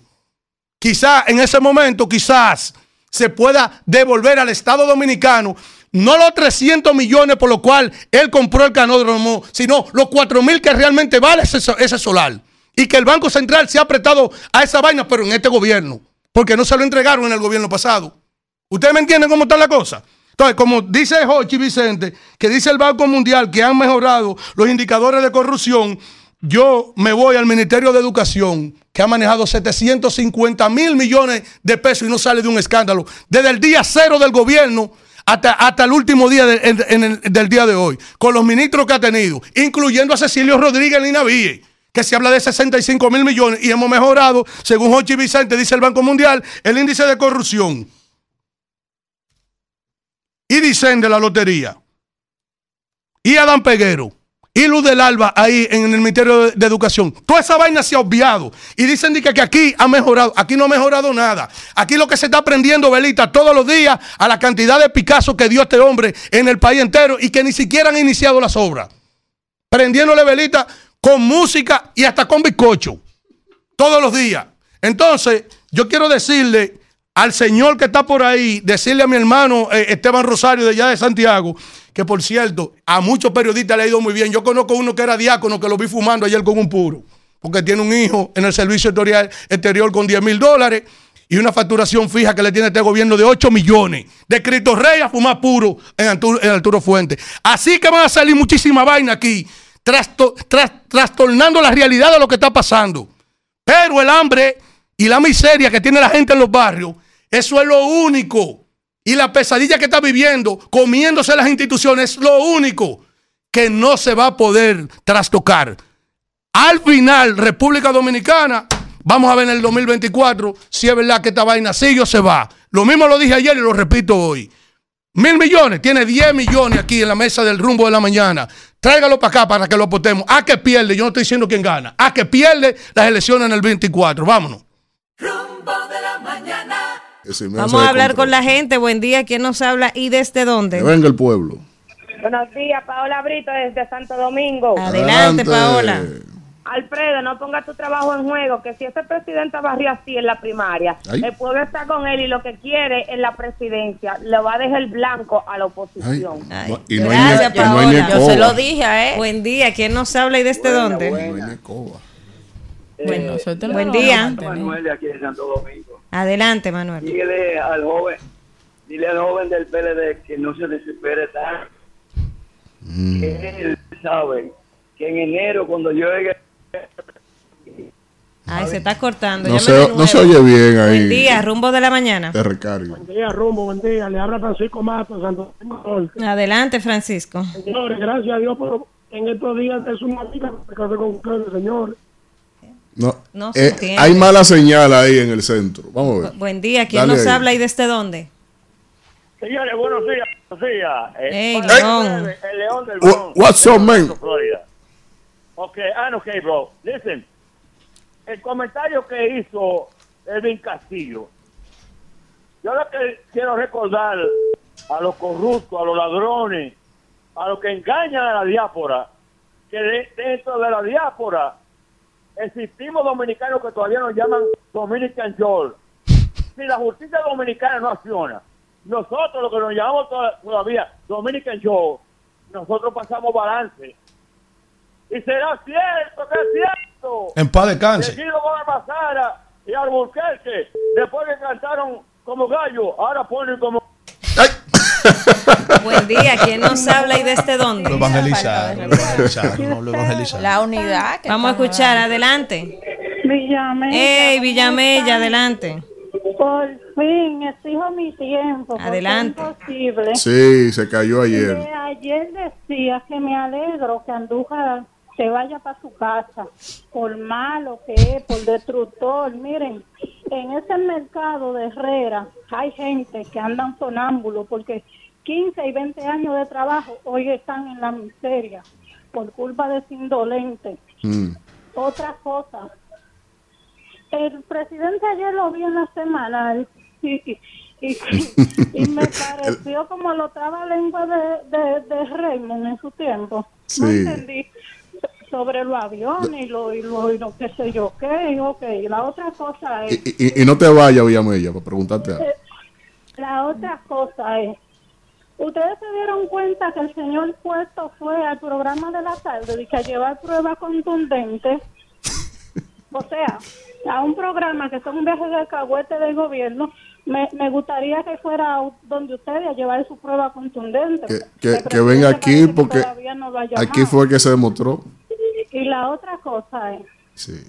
el presidente está esperando que haya que lamentar sobre la situación del metro para ella llamar a Cuando se maten 20 o 30. Eso te iba a preguntar. gracias. Villamella. que- pero ah, se fue. Tenemos- Cuando Sí, se sí, maten sí. 20 o Buen 30. día. ¿Quién nos habla y desde dónde? Buenos días. Habla alto ahí, que no se oye.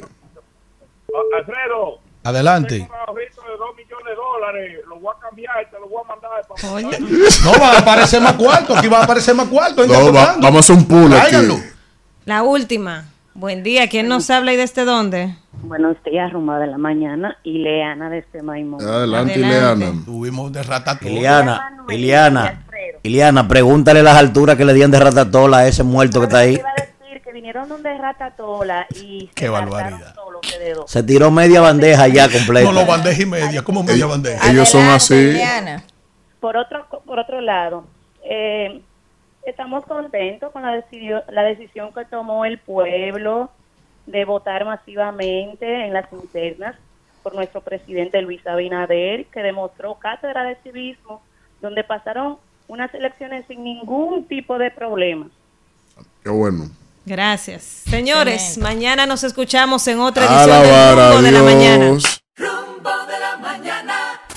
Rumba 98.5, una emisora RCC Media.